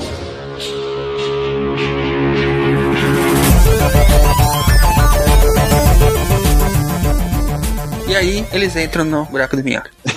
E aí acaba a parte boa do filme, né? Ou não? O filme é todo bom, cara, tudo bom. Mas enfim, eles entram no buraco de minhoca e vão dar lá. Não, eles vão chegar lá. Eles não vão, É, é, eles vão chegar. Eles vão chegar. eles não vão dar O ainda, resto né? a gente não sabe. Eles vão dar. É, é assim, gente. Eu tô considerando que eles eles estão viajando num ônibus. Então o ônibus sempre dá, entendeu? Ah, Eu não quero pegar no com você não, Silmar. Quero não, bro. Então eles chegam lá no sistema que não se sabe onde é. Longe pra. para- Enfim, é nesse sistema que é próximo do buraco negro, né? É, tem um super buraco negro ali. Que eles chamam adequadamente de gargantua. Muito bom esse nome. Muito bom. o buraco de minhoca. Foi o próprio buraco negro, garganto. Não. Não, não. Não, não, não é. Eu só tem aqui quem viu o filme, se não tá, vai, já, já tomou muito spoiler na vida já. Pode já, falar, já pode falar. Dá a entender que são os próprios seres humanos no futuro que criaram o buraco de minhoca para poder fazer essa interação. Então, é Gargantua, eles não falam porque aquele buraco de minhoca teve que estar perto do Gargantua. A gente pode pressupor que são questões energéticas, que eles ti- utilizaram o buraco negro para poder criar energia para poder fazer isso, tal, mas nada disso o filme fala. É, são só suposições assim. Eu entendo que a escolha desses humanos do futuro, colocar perto do, do buraco negro, foi para poder permitir essa viagem final do próprio do, do Cooper. Porque se ele não pudesse cair no buraco negro, ele não poderia voltar no passado, não poderia fazer nada daquilo. Ele já, o tempo para esses humanos do futuro, eles sabiam que aquilo tinha que acontecer de certa forma. É, aí, aí já tem a minha primeira, a primeira, minha primeira restrição ao, ao, ao argumento do filme, que é o conhecimento que foi criado do nada, né? É, aquele paradoxo do, o paradoxo do tempo, né, cara? É, mas é um. Mas é algo que a gente é aceito na ficção científica. O paradoxo de algo que a informação se cria do nada. Então, assim, a gente pode ter uma restrição dela, mas é algo que é bastante utilizado, né? Então. Só um adendo antes de entrar no negócio do tempo. Que ele, no caso, ele falou que o- ne- esses seres humanos do, do futuro teriam criado o, o buraco de minhoca lá para que o Cooper fosse, né? Só que aí, no caso, a gente tá partindo do pressuposto que o Cooper iria. Mas o Cooper só entrou no buraco negro por um erro lá atrás. Não, mas é que a história do filme é que já sabe que vai ser desse jeito. Então eles têm que, digamos, fazer os passos a passos, né? Tipo, eles sabem que vai dar um erro, que eles vão no planeta, não vai adiantar nada, que ele vai cair no buraco, que ele vai descobrir, que. É. Isso é que eles já sabem. Que vai ser assim, não adianta, você não vai conseguir mudar, vai ser desse jeito. É como se ele fosse O imutável. tempo dá um jeito, né? Não, mas se é imutável, para que acontecer de novo? É que precisa acontecer.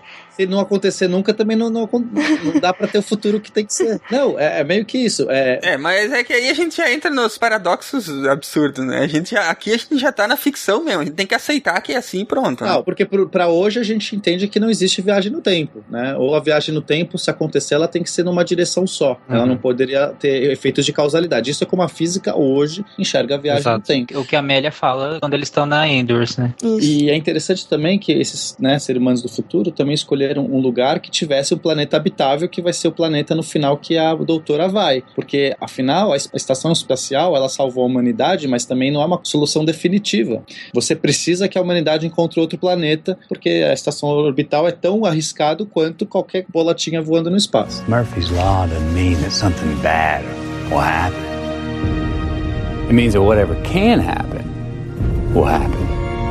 Então vamos aos planetas. Temos três, né? Pseudo-habitáveis. Três candidatos. Três candidatos. Eles chegam nesse sistema e, e- e mais ou menos orbitando ali o sistema, que no centro dele tem um buraco negro, né? Uhum. Dois planetas estão bem próximos ao buraco negro e um está mais distante. Os que estão mais próximos são o Miller e o Mann, que são exatamente os nomes dados pelos cientistas que foram explorar esses planetas, né? Uhum. Isso, exatamente. O, o Miller é o primeiro planeta que eles vão explorar e é o planeta que está mais próximo é, do buraco negro, né? Isso. O argumento que eles usam ali, exatamente, que é um argumento relativístico de que se eles fossem para esse planeta, a cada hora que eles passassem nesse planeta, se passariam sete anos na Terra. Exatamente. Por que, que eles vão para esse planeta? Boa pergunta. Eles vão atrás da sonda, não vão? É que assim, é, ah, existe uma sonda que está emitindo dados desse planeta, e é um planeta com água que já é muito legal. Planeta com água, pô, parece promissor. E ele já é meio do caminho para os outros. Então, ah, sei lá, na, na trajetória que eles estão criando, dá a entender que, tipo, eles vão passar ali perto. Aí a pergunta é: vamos dar uma passadinha rápida ali? A gente só vai por fora do buraco Vamos negro? dar uma passadinha rápida ali. A gente tangencia o buraco negro, né?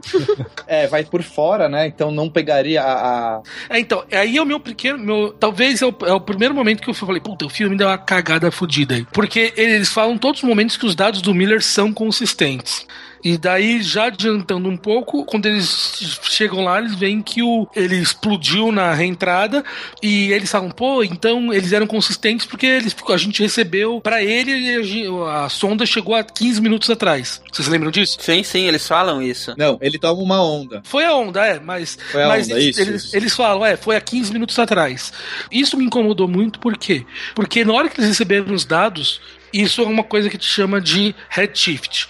As- os dados enviados pela sonda que estava na superfície do planeta, ele estava num tempo tão mais lento que o de fora que os sinais enviados eles iam estar deslocados para o vermelho, como se fosse o redshift normal que a gente aprendeu na escola. tudo. O, o- o efeito Doppler. Que nós falamos lá no cast de luz. Uhum. Então os dados daquela sonda iam estar tão astronomicamente redifitados que eles na hora iam perceber que aquela sonda ia ter ficado lá por 15 segundos, entendeu?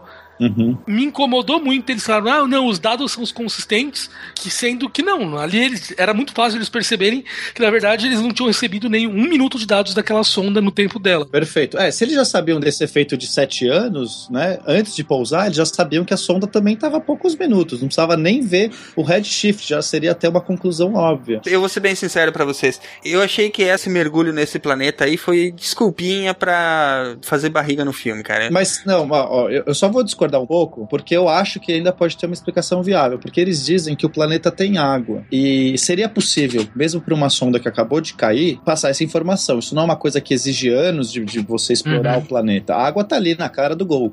Então pode ter sido. E eles falam especificamente da água. Então eu entendi que seria assim: nossa, um planeta que tem água líquida, né? Então para mim foi essa a explicação. Que eles deveriam saber a priori que a, a nave já estava lá há pouco tempo. Só não fizeram isso porque o filme, para não dar um spoiler antes, porque é muito legal. Naquela hora o cara fala, mas como que tava não sei o que? E a moça explicar, mas ela já sabia isso antes, né? É, que no filme dá a entender que ela descobriu na hora. Ela, não, mas ele tava aqui há só minutos. É. Sim, ela se deu conta na hora. E aqui entra outro argumento que eu não gosto do- dessa parte do filme, me incomodou muito, porque parece que eles emburrecem os cientistas pra poder, sabe, dar seguimento ao argumento. Por que que eles saíram da nave e não mandaram o robô lá buscar a porcaria do negócio? Tinha que sair da nave. Mas, Você já sabe que tem um perigo ali, né? Então, assim, também fica fácil decidir antes de saber o perigo. Mas, em princípio, eu concordo que mandar o robô primeiro é sempre melhor. Sempre. Coitado, robô. O sindicato dos robôs. Agora você falou uma coisa interessante agora. Vamos ser bem frios, bem frios mesmo. Você tá numa, numa expedição com três cientistas e um robô. Quem é dispensável? O robô, cara. não, robô não. Não, robô não, robô é importante. Você acha que o robô é dispensável? Com aquele humor, eu preferia que o robô ficasse vivo. vivo O robô calcula as trajetórias todas também, tem essa. a nave não tinha computador de bordo, era tudo robô. O pior da decisão de sair é, é o tempo. Exato. Três fazendo o serviço de um é mais rápido, porque eles, só, eles tinham pouco tempo ali por causa dos anos. É, né? é, tudo bem, vou dar um ponto pra vocês. Agora, falando sobre a, a, a física relativística que tá acontecendo ali, é, não teria que ter muito mais gravidade pra aquele planeta estar se comportando daquela forma? Pois é, 30% eu acho pouco pra 7 anos, é pra uma hora. E não é a gravidade do planeta, é a gravidade do buraco negro. Exatamente. E para eles, eles não estão sentindo porque eles estão imersos na órbita do planeta que está girando ao redor. Não é que eles vão estar achatados. Não é só a velocidade que altera o espaço-tempo, a, a gravidade também. Isso. A gente discutiu isso no episódio das forças fundamentais. Não sei se vocês Sim, lembram. sim, sim. Então, quem não lembra, dá uma olhadinha. O planeta vai gerar uma- um peso, uma força-peso um pouco maior, 30% maior do que a da Terra. Mas não é essa O que eu digo é o seguinte: pra ter essa distorção tão. que é uma distorção muito grande, sete anos pra uma hora. Eles não teriam que estar muito mais próximos do buraco negro e o planeta tá praticamente sendo sugado pro buraco negro pra ter esse tipo de distorção? Ou, ou tão longe? Aí depende da força do buraco negro. Se for um buraco negro gigantesco, com uma gravidade. Não, não, não dá para saber assim, só olhando. Teria que fazer uma conta mesmo. Eu precisava fazer uma continha ali pra poder ver qual que é a distância que eles iam estar. Não bateu o meu desconfiômetro na hora. Eu vi alguns algum um outro físico comentando que eles achavam que não estava batendo as contas. Eu juro que eu não parei pra poder confirmar se era ou não. Mas o, o mais legal disso tudo, pra mim, que foi todo o filme, foi nesse planeta que você tem as, entre aspas, montanhas de água. Uhum. Que é as forças de maré. As forças de maré. Ali, no momento que eu vi, puta, ali uma lagrimazinha escorreu do, do olho ali na hora que, eu- que muita gente ficou falando, é onda, onda. Não eram ondas. Ali são as forças de maré. Quer dizer, o buraco negro tá atraindo o planeta. E ele tá atraindo a água. O planeta é muito mais rígido do que a água, então ele se mantém, entre aspas, inteiro. A água, que é muito mais fluida, vai sendo atraída em direção ao buraco negro. Uma ponta vai ficar para o buraco negro, daí você tem o centro que é atraído um pouquinho mais, e a outra ponta que está muito longe fica bem longe. Então você vai ter duas calotas que vão ficar sempre apontando, uma para o buraco negro e outra para fora, enquanto o planeta fica girando. Então aquelas ondas estão, entre aspas, paradas, e o planeta que vai girando. E o planeta que, gira. Coisa fantástica. Muito bom, cara. Eu não tinha prestado atenção nisso aí. É o mesmo efeito que acontece na Terra, mas o que influencia aqui é. Imagine é- a Lua já consegue fazer na Terra, imagina um buraco negro. Exatamente. Muito bom, cara. Então ele puxou toda a água do planeta. Por isso que eles estão a dois passinhos de. Isso, tá super Isso, raso. Porque toda a água do planeta está sendo esticada na força de maré. Caramba, cara. Pô, agora que tu explicou, eu até gostei dessa parte. Eu, eu tava gostando dessa parte. Você vai acabar adorando o filme no final. Olha aí. Essa cena é fantástica. Como é que não faz diferença um conceito, hein? Olha aí. Eu não, eu não tava, eu não tava nessa mesmo, eu não tava entendendo por que, que eles estavam no rasinho. É. Ali foi o momento que eles fizeram pra agradar o Kip Thorne, eu acho. Foi só pra isso. Mas foi, foi extremamente lindo aquele momento. Acho que é importante também falar um negócio da relatividade, que é o seguinte: pela relatividade, a pessoa, quando você tem uma diferença de velocidade, né? Vamos supor que eu tô numa nave espacial voando muito rápido e tem alguém na Terra olhando eu passando.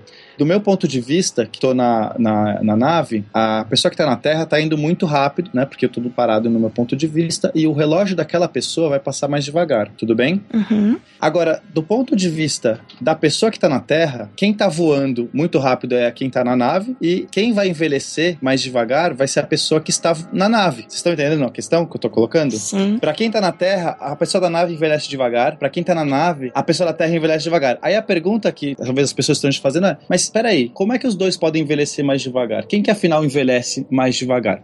Enquanto não existir uma quebra nesse referencial, essa é a verdade, porque eles nunca vão se encontrar de novo no mesmo ponto pra descobrir quem envelheceu mais devagar. Porque um tá voando muito longe do outro, eles nunca vão se encontrar de novo. Então não vai existir o que a gente chama na relatividade de simultaneidade. A física ela não vai se confrontar naquele, naquele espaço-tempo. A pergunta é, por que que no filme, o Cooper que vai, entra no buraco negro, volta, ele é que envelhece mais devagar. Devagar, de fato, porque ele encontra depois a filha dele e a filha dele tá mais velha.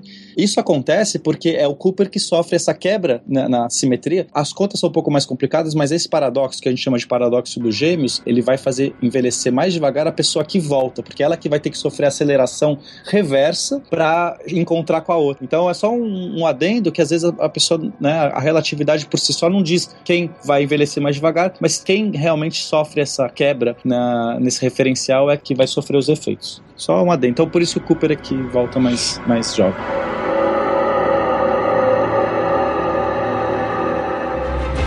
Every hour on that planet will be seven years back on Earth. Oh, you're not prepared for this. Our mission does not work if the people on Earth are dead by the time we pull it off.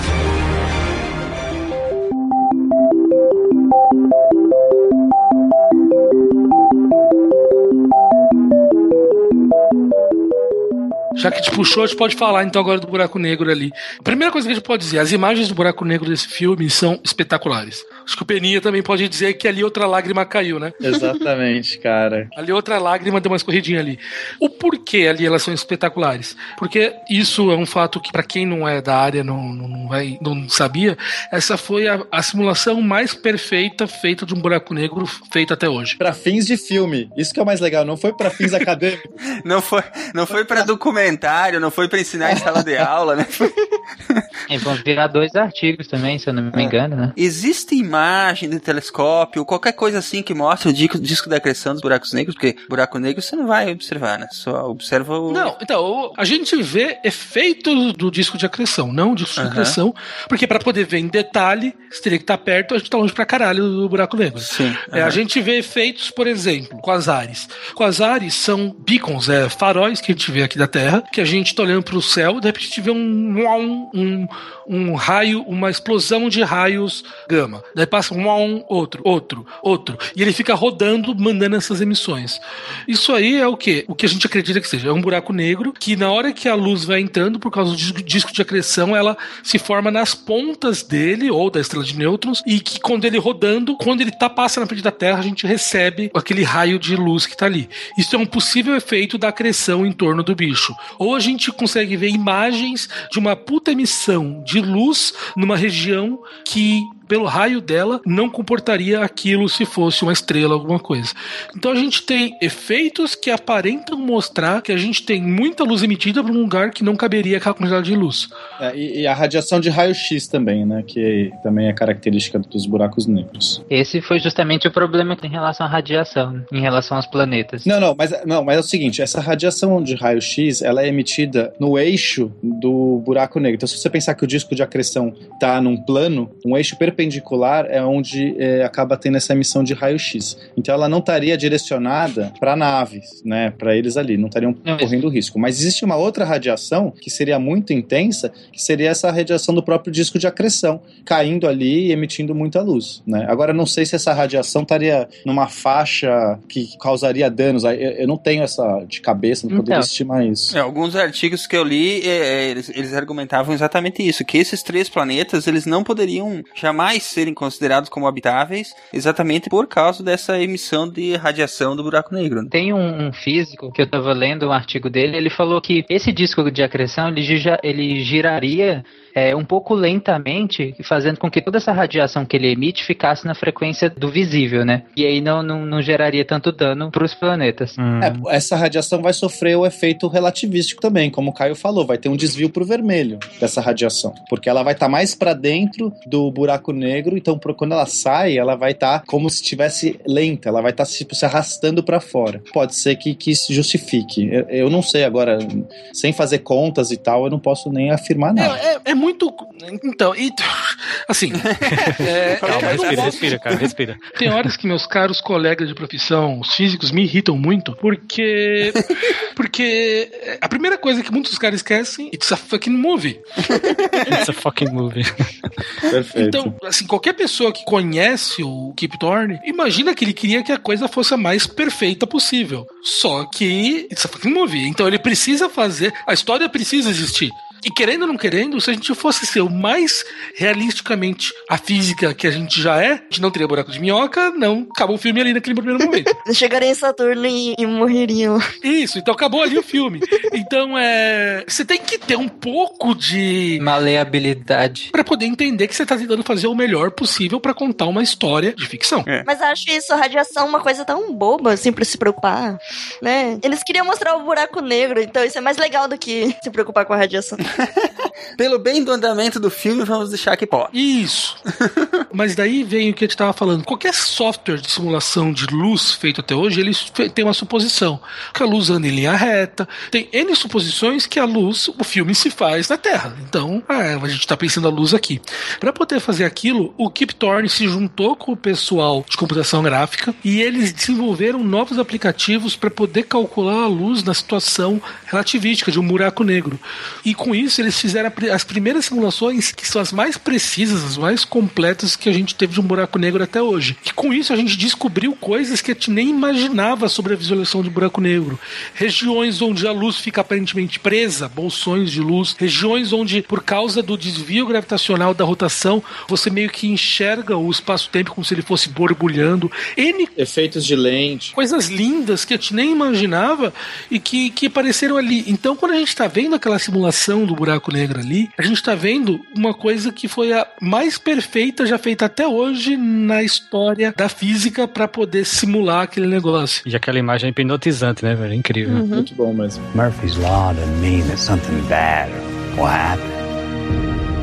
It means that whatever can happen will happen. Bom, mas antes, antes de- do filme entrar no buraco negro, eles vão para o planeta Man, onde eles acordam o Dr. Man. O melhor de todos, né, o Motoman? O melhor personagem do filme. Não, mas eles falam no filme, ele é o melhor de nós. É, é, ele era o, o que inspirou todo mundo, era o mais cajoso, o mais. Você você imagina como tava a humanidade nesse tempo, né? Não muito diferente do que tá hoje.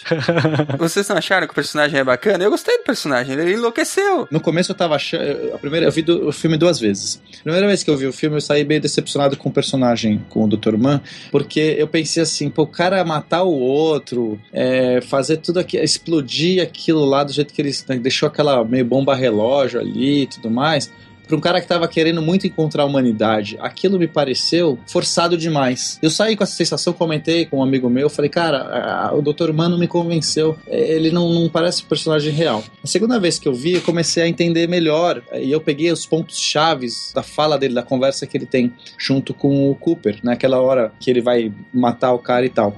Na verdade, ele é, obviamente sofreu, ficou com medo de não ver mais a humanidade. Mas a pior culpa que ele tem é a culpa de ter fracassado. O Dr. Man é aquele cara que ele diz assim no filme: Eu não poderia conceber que o meu planeta não fosse o escolhido. E eu preciso terminar a missão. Então, quando você começa a entender o Dr. Man, você faz analogia com 2001, você entende que o Dr. Man, na verdade, é o Hall, aquele computador. Ele faz o mesmo papel do Hall. Por quê? Porque o Hall, ele é, é perfeito, é o computador perfeito, calcula tudo. Os, os caras que estão naquela nave do 2001 não precisam fazer nada, né? Simplesmente estão lá esperando, porque o que comanda tudo. E ele sabe que ele é ser, ser perfeito. No momento que ele se depara, o Hall, que ele pode estar cometendo equívocos, ele nega essa possibilidade. E ele até mata as pessoas diante disso. Então é a mesma coisa, os limites que o computador, o Hall, vai, é os mesmos limites que o Dr. Man vai, quando ele resolve matar o próprio Cooper. Porque ele precisa terminar a missão e ele não poderia aceitar o fracasso. E aí eu começo a entender o personagem e falo, puta, que foda. E essa analogia com 2001, pra mim, é, nossa, perfeito, encaixou muito bem. É. Não, e é engraçado que ele chama Dr. Man, né? Man, man. Tem essa conotação ainda de, de, tipo, representando Ele quase... representa a humanidade. A humanidade, é. Olha aí o trocadalho. É, mas a, a humanidade é toda pirada, então é, tá perfeito o personagem. A principal crítica do, do Kip Thorne ao planeta do Dr. Man é- são as, as nuvens, né? Congeladas. De G. Isso é maneiríssimo, mas não, não funciona. Fica flutuando nuvem de. Mas eu acho uma coisa muito legal isso. Não, e ali uma cena que também é legal, assim, que, que remete muito à gravidade do ano passado, foi a explosão da estação causada pela loucura do Man. Que não é um bom piloto, o Silmar falou. ele sim é o Mequetref. que, que eles fizeram a mesma coisa que, que aconteceu no, no Gravidade, né? Do silêncio e na hora que você vai voltando pra nave, o barulho vai voltando a surgir. É algo que, que, que sempre é impressionante se ver ali. Eu acho isso muito, muito, muito legal. Depois daí tem a decisão se vai pro planeta do Edmonds ou não. Exatamente. Que aí entra a questão do amor, aquele discurso que pra mim foi vazio da, da Anne Hathaway, que nem eu falei, a Tars tinha noção do que ela. O Tars, né, na verdade. É, não, ali realmente, aquela discussão lá do amor, eu também achei bastante bobo ali. Mas, é, sei lá, é aquelas camadas extras do filme, né? Eu, eu entendo isso como cineasta e tudo mais, eu entendo é, essas opções, mas como cientista, achei bem, bem fake, bem, bem falso aquele discurso da, da doutora Brands, né? Brand. Pra mim foi o, pra mim foi o ponto fraco. O ponto fraco do filme pra mim foi aquela coisa dela dar um argumento. Ela poderia até estar to- totalmente motivada pela questão do amor. As pessoas podem agir irracionalmente, mesmo sendo cientistas. O que ela não pode argumentar por esse lado. Ela poderia falar assim: não, realmente é o melhor por isso, isso, aquilo. Não, vocês estão enganados. Eu sou especialista e lá, lá, lá. Mas aí ela vira e assume: não, realmente, era, galera, esquece do que eu falei, é porque eu tô apaixonado. A- a- a- ali É, eu achei zoado. Pois é. E aí o próprio Cooper, que não é o cientista, né? Ela pergunta, pra que serve o amor, então? Aí ele fala, para as pessoas se procriarem, se reproduzirem melhor, lá, lá, lá, lá, lá. E o cara dá um argumento darwiniano. Ah, e o melhor argumento dela foi que depois da morte continua o amor? Sério? Esse foi o melhor argumento. Esse foi o melhor argumento. Então eu também achei fraco bastante essa questão. Enfim, aí o que importa é que eles acabam escolhendo é, ir para o planeta do Man e não o do outro. E aí, depois, quando eles voltam, é, eles não têm mais combustível para voltar para a Terra. A única opção que eles têm é continuar a missão indo para o planeta final, que é do Edmund. Só que, como eles não têm mais combustível suficiente nem para isso, o Cooper resolve pegar um slingshot ali, fe- feito estilingue no buraco negro.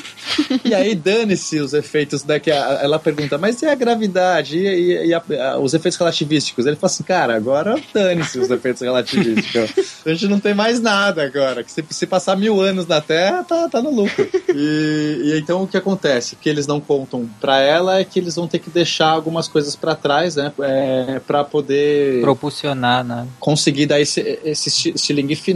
Na verdade, fisicamente falando, do jeito que tá, é, é meio, meio bobo, porque pra você jogar alguma coisa pra trás e você ir pra frente, você tem que jogar essa coisa pra trás com força. Mas tem uma explicação também por que eles têm que deixar algo pra trás, porque mesmo que eles não vão ganhar esse momento pra frente, mais pra frente, quando eles tiverem que corrigir a órbita, fazer a reentrada, uma massa maior vai ser uma inércia maior pra qualquer coisa que você vai fazer. Então, com certeza, você tá mais leve, deixar coisas pra trás vai te ajudar. Não é a explicação que eles dão lá no filme, eles falam aquela bobagem lá, mas tudo bem, eu, eu até entendi, eu, eu relevei um pouquinho, falei, ah, beleza, vai.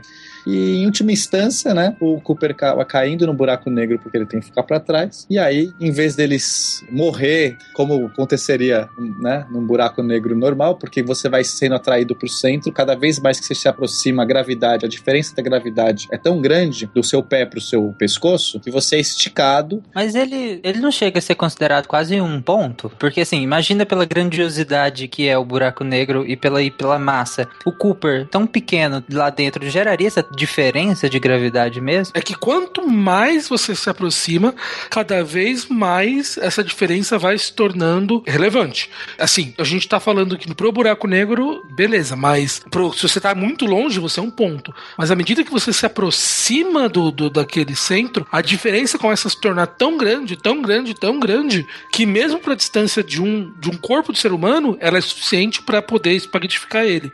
Andando mais um pouco, ela fica tão maior que as celulares se tornam importantes. Para um buraco negro, você pode chegar num ponto que as distâncias atômicas são importantes que você espaguetificaria elas. Essa é a coisa interessante que a gente. Chega o ponto dos quarks se separarem? Exatamente. É, dentro do buraco negro, a gente já nem sabe mais o que tem lá dentro, porque a física para de, de existir como a gente entende. A gente muitas possibilidades surgem porque a gente não sabe o que é essa singularidade afinal. Mas eu consigo explicar talvez de uma maneira fácil. Imagina que você vai colocando massa, vai socando massa num certo espaço, aquilo vai aumentando a densidade, Certo. tudo bem? Você vai aumentando a força E fazendo gravitacional. os átomos e tudo que compõe o átomo ficar cada vez mais pertinho. Perfeito, vai comprimindo aquilo. Só que as coisas não caem dentro das outras porque existe uma força eletromagnética que repele esses átomos uns dos outros, Certo. tudo bem? Então você tem a gravidade puxando para o meio e uma força eletromagnética que segura. A força eletromagnética é muito forte comparada com a gravidade. Uhum. Agora, se você vai jogando mais massa, mais massa, mais massa, chega uma hora que nem a força eletromagnética consegue segurar. O que acontece então? Toda a matéria colapsa no único ponto. Esse é o nosso modelo atual. Tá, vocês entenderam até aqui? Tipo, Aham. quando nem, nenhuma força consegue aguentar o peso da gravidade, tudo cai. Não tem nada que possa resistir. O problema é que a gente tem um caso muito particular, porque a gente tem uma massa muito grande num espaço zero. Aí você fala assim, é zero mesmo? Se não fosse zero, existiria uma estrutura, ela teria que colapsar porque não existe força. Então, quanto que é a densidade, né, de uma estrela que tem uma massa grande num espaço zero? Então é qualquer número grande dividido por zero é um número que a gente não consegue calcular, um número que não existe. É, o limite disso é o limite que tende ao infinito. Esse é isso que a gente chama na física de singularidade. É essa divisão por zero. Tudo que tem divisão por zero é uma singularidade. O que buraco vira ali é negro- mais ou menos um pré-Big Bang. é, o Big Bang é um outro tipo de singularidade, né? Só que não existia nem ainda o espaço-tempo, é, é- é a singularidade que dá origem ao espaço-tempo. Aqui a gente tem o espaço-tempo e mergulhado nesse espaço-tempo a gente tem uma região de densidade infinita. Murphy's Law doesn't mean that something bad will happen. It means that whatever can happen will happen. Quando você entra após o horizonte de eventos, que seria o limite onde nem a luz escapa mais, você conseguiria observar, né? se você jogasse uma sonda, alguma coisa lá dentro, você observaria o que é essa singularidade, que para nós hoje, para os físicos, é algo que você não consegue nem calcular. O problema é que qualquer pessoa que passe o horizonte de eventos não consegue voltar para contar para as pessoas o que é a singularidade. Ela vai ver, né? supondo que não morra, supondo que não seja destruído, tá? Isso, isso estou a- a- abrindo mão dessa questão toda. Eu tô falando mais conceitual mesmo. Destruído não é legal, legal é espaguetificado. Tá? Supondo que você consiga mandar algo que não sofra, não morra, não seja destruído, espaguetificado, essa coisa vai olhar e vai, não vai poder contar pra ninguém, né? Então, assim, pode existir toda uma nova física dentro do buraco negro, pode Mas existir e se efeitos. ele sair do outro lado? Não, mas que outro lado? Não tem outro lado. Não tem nada, nada vai Será que escapar. não, cara? Basicamente tem uma força que está puxando tudo para o centro. Aí vamos supor que você é, manda uma sonda que tem um foguetinho instalado nas costas. Essa sonda, para efeitos só teóricos, ela consegue passar o horizonte de evento sem ser destruída. Ela entra dentro do buraco negro, ela olha o centro, descobre o que seria a singularidade e aí ela fala assim: agora eu vou eu vou escapar daqui. Ela liga o foguetinho dela e começa a fugir. O foguete não existe nenhum, não, não tem como ele projetar uma força suficiente para escapar do buraco negro, tá? Qualquer foguete, por mais forte que seja, não vai gerar essa força. Aí ele fala assim: ah, já sei, vou emitir uma onda de rádio, uma onda, sei lá.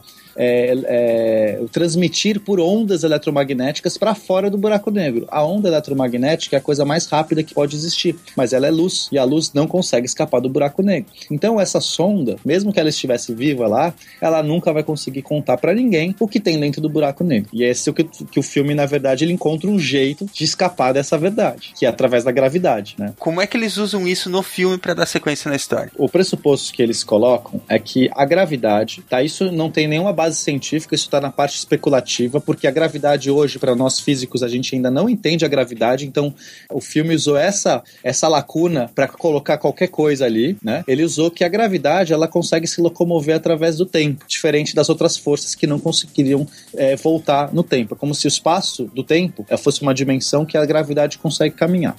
E aí, como dentro do buraco negro pode existir uma coisa qualquer diferente da nossa realidade, é como se aqueles se- seres futuros humanos criaram aquele ah, hipercubo onde a pessoa que caiu lá poderia se comunicar pelo tempo, conseguiria tirar informação de dentro do buraco negro através da gravidade. Porque se você tem um espaço a mais, pensa assim, o buraco negro é como se ele tivesse, ele sugasse tudo que está nas três dimensões físicas. Mas talvez ele não sugue tudo que está na dimensão temporal, certo? Na- a- a- Essa é a premissa do filme. Então a gravidade poderia se comunicar, sair do buraco negro usando uma dimensão essa. Se a gente fosse pensar num plano bidimensional, como sendo nossas três dimensões físicas, é quase como se você nunca conseguisse sair de uma caixinha. Você desenha uma, uma caixa fechada e você tem um, um objeto dentro desse papel. Esse objeto nunca vai sair de lá, mas se alguém vier com uma mão na terceira dimensão e pegar esse objeto e tirar dali, é, é mais ou menos isso.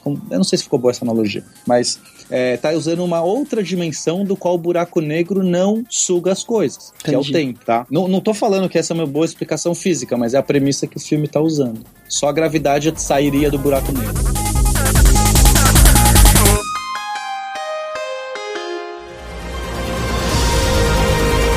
Make it count. Where's the mountains? Those aren't mountains. They're waves.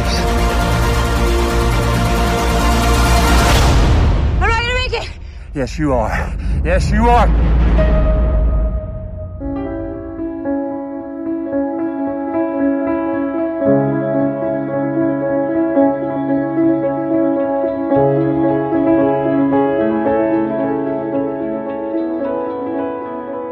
Como é que segue o filme? O bicho entrou no buraco negro, não morreu. Ótimo. Isso, aí ele cai na- numa estrutura que alguém construiu lá dentro, que seria um hipercubo. Aí, no caso, ele já tá dentro do- Tesseract, Isso. né? Uhum. Muito bem.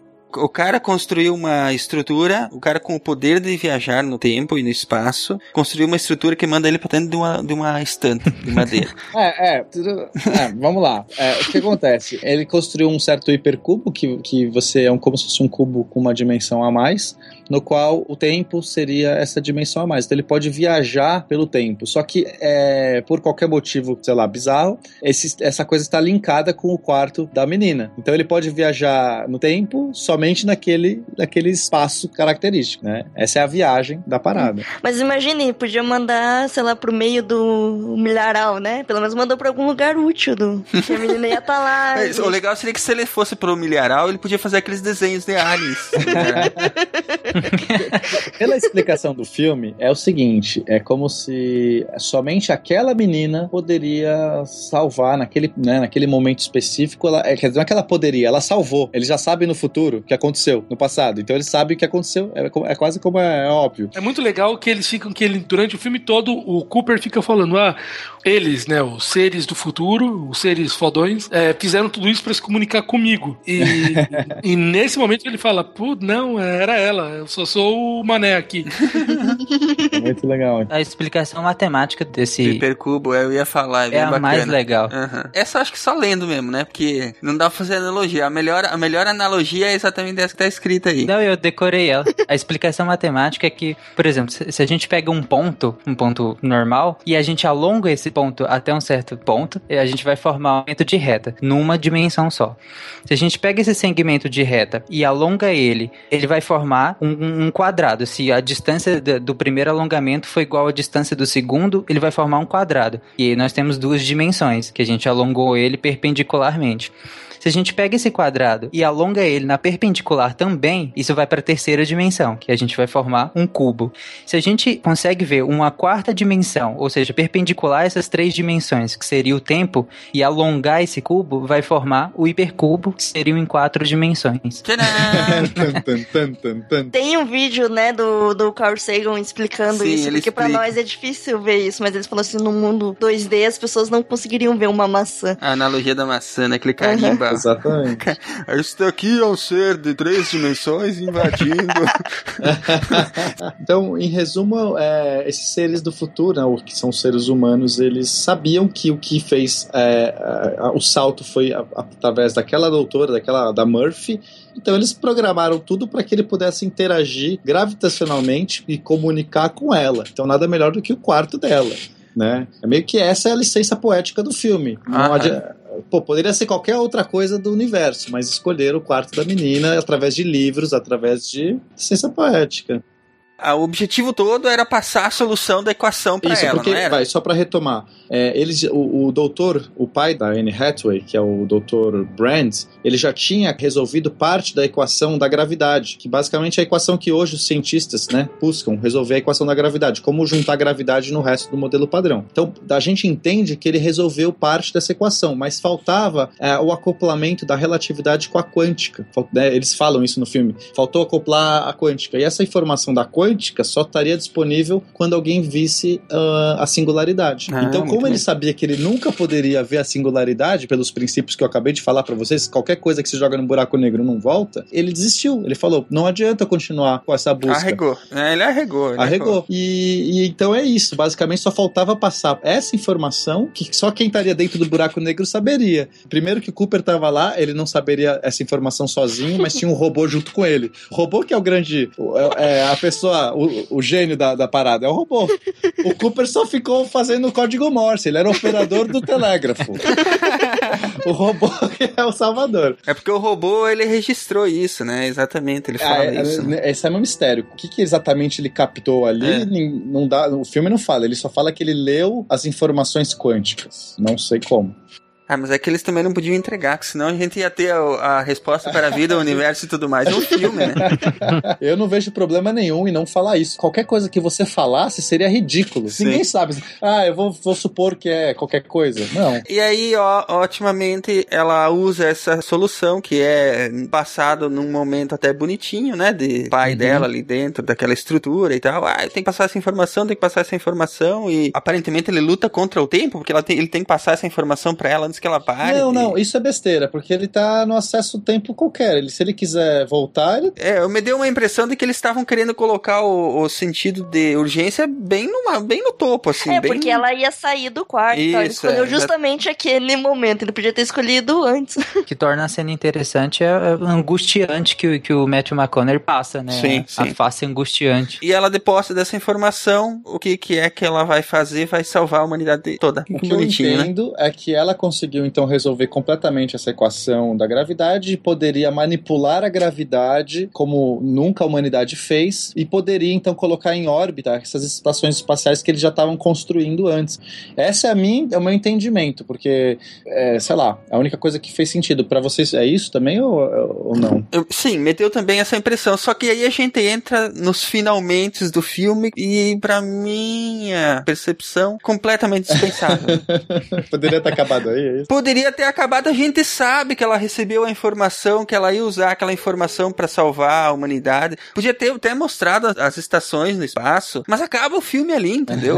Deixa o cara morreu, ele cumpriu a, a missão dele, morreu um monte de gente no filme, mata mais um, pô. Mas eu vou te falar por que, que que ele fez isso, Silmar. Ele fez isso para fazer analogia com 2001. A minha, a minha sensação, porque é, no 2001 tem aquele momento que o, a- o cara entra na viagem, que é a mesma coisa. Ele vai para uma dimensão extra, onde ele é o bebê gigante e ele é também o velho, ou seja, mostra a temporalidade da coisa. E depois disso, ele vai parar naquela sala, né? É, depois da viagem, ele vai parar numa, na sala onde ele se sente confortável, que é quando ele vai ter a, a última transformação dele, quando ele vai concluir tecnicamente a, a missão do, do qual a humanidade se preparou.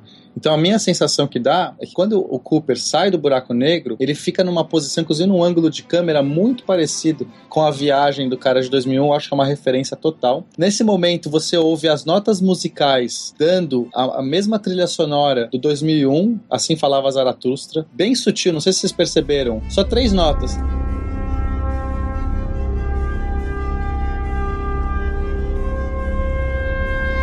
Bem no fundo. E ali é o momento 2001, onde ele vai acordar num certo lugar confortável, né? E aí depois disso acontece aquilo lá. Mas a sensação que eu tive é que ele quis fazer uma homenagem ao 2001 ali. Murphy's Law doesn't mean that something bad will happen. It means that whatever can happen will happen.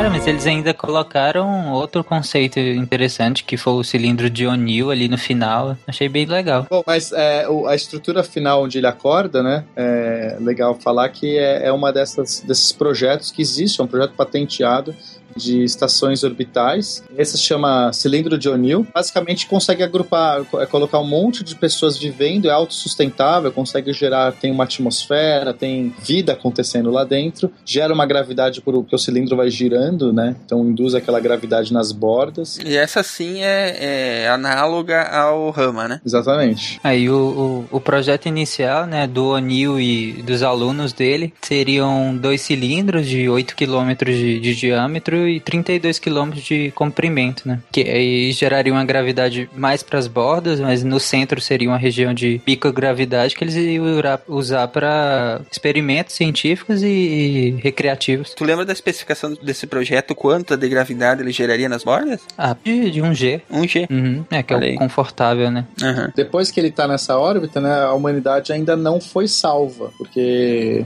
você tá ainda num negócio que pode morrer a qualquer custo, né? Pode destruir a qualquer coisa, qualquer coisa que acontecer ali. E aí a solução é o quê? Vamos colonizar um outro planeta. Quem vai fazer isso? Vai lá o Cooper de novo encontrar com a solução bem hollywoodiana. né? Eu não fiquei com essa impressão, não, cara. Eu fiquei com a impressão só foi que Ah, vai pegar a bonitinha lá que você tá sem fazer mais nada. Assim, é. eu, também, eu gostei, eu gostei dessa saída. Eu acho que foi bem legal dela. Tipo, você não tem mais o que fazer aqui, esse, esse mundo não é seu. O objetivo deles não era ficar em órbita de Saturno, mas eles estavam se aproximando de fazer o cruzamento do, do buraco de minhoca. O objetivo deles era ir pro planeta da Anne Hathaway. Ah, então eu acho que provavelmente essa explicação é mais plausível, que eles iam levar essas estações pro planeta da Anne Hathaway e aí a partir de então colonizar. Não sei parece razoável. Muito bem. E qual é que é o saldo que tivemos aí? Uma boa viagem pela ciência com um final ruim, é isso? Não, gente. Final eu acho bem covarde, vou falar a verdade assim. Eu concordo com o Silmar, eu acho que eu, que eu ficaria feliz se o. Feliz não, né? Mas se o. se o Matthew McConaughey tivesse morrido no final ali, tivesse completado a, a missão dele. Pelo menos isso, né? Tipo, voltar eu acho muito, né? Não precisava. Eu gostei. Eu acho que, que poderia ser melhor o, fi, o final. Sim, realmente achei que caiu um pouco pro, pro um pouco de piegas, mas ele voltar eu gostei. Pronto, falei. eu vi uma crítica tão idiota na internet, falando em críticas idiotas, o cara falando, ah, o que, que eles estavam bebendo no início do filme, já que não tem mais cevada, como é que eles estão bebendo cerveja? Daí alguém falou, ô idiota, sabia que isso é cerveja de milho? o que eu mais achei engraçado no final do filme é como o Cooper cagou pro filho dele, né? Só se importava com a filha, né? Caraca, mesmo. Verdade, cara. Ah, foda-se aquele moleque lá. Deve ter ficado na terra. É, ele foi metaforicamente abandonado. não tô achando só metaforicamente, não, viu?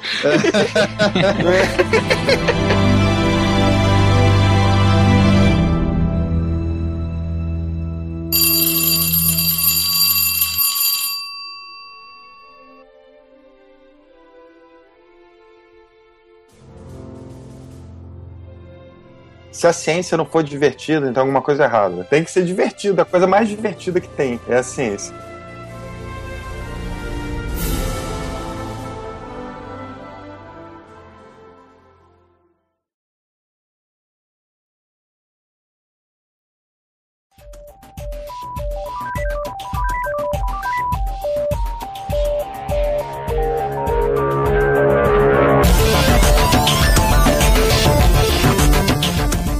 Acho que dá quatro robôs gigantes pro filme. Eu acho que é uma. Vamos misturar todas as. O, o, Caio dá quatro robôs gigantes. Eu dou 8 de 10. A estrela dá 3,5 tomates do Rotten Tomatoes. Não, eu dou quatro estrelas. quatro estrelas, é isso aí, ó. Boa. Como assim? Os tomates ficaram pra ti, Pen. Então, eu, não, eu dou cinco tomates, cara. Tem 4,5? Vou dar 4,5. 4,5 tomates. E o Tarik? Eu? É. Nada. não, brincadeira. Então dá a tua nota em, em vidas, que nem eu, 99 vidas. é. Mas 78. 78 vidas.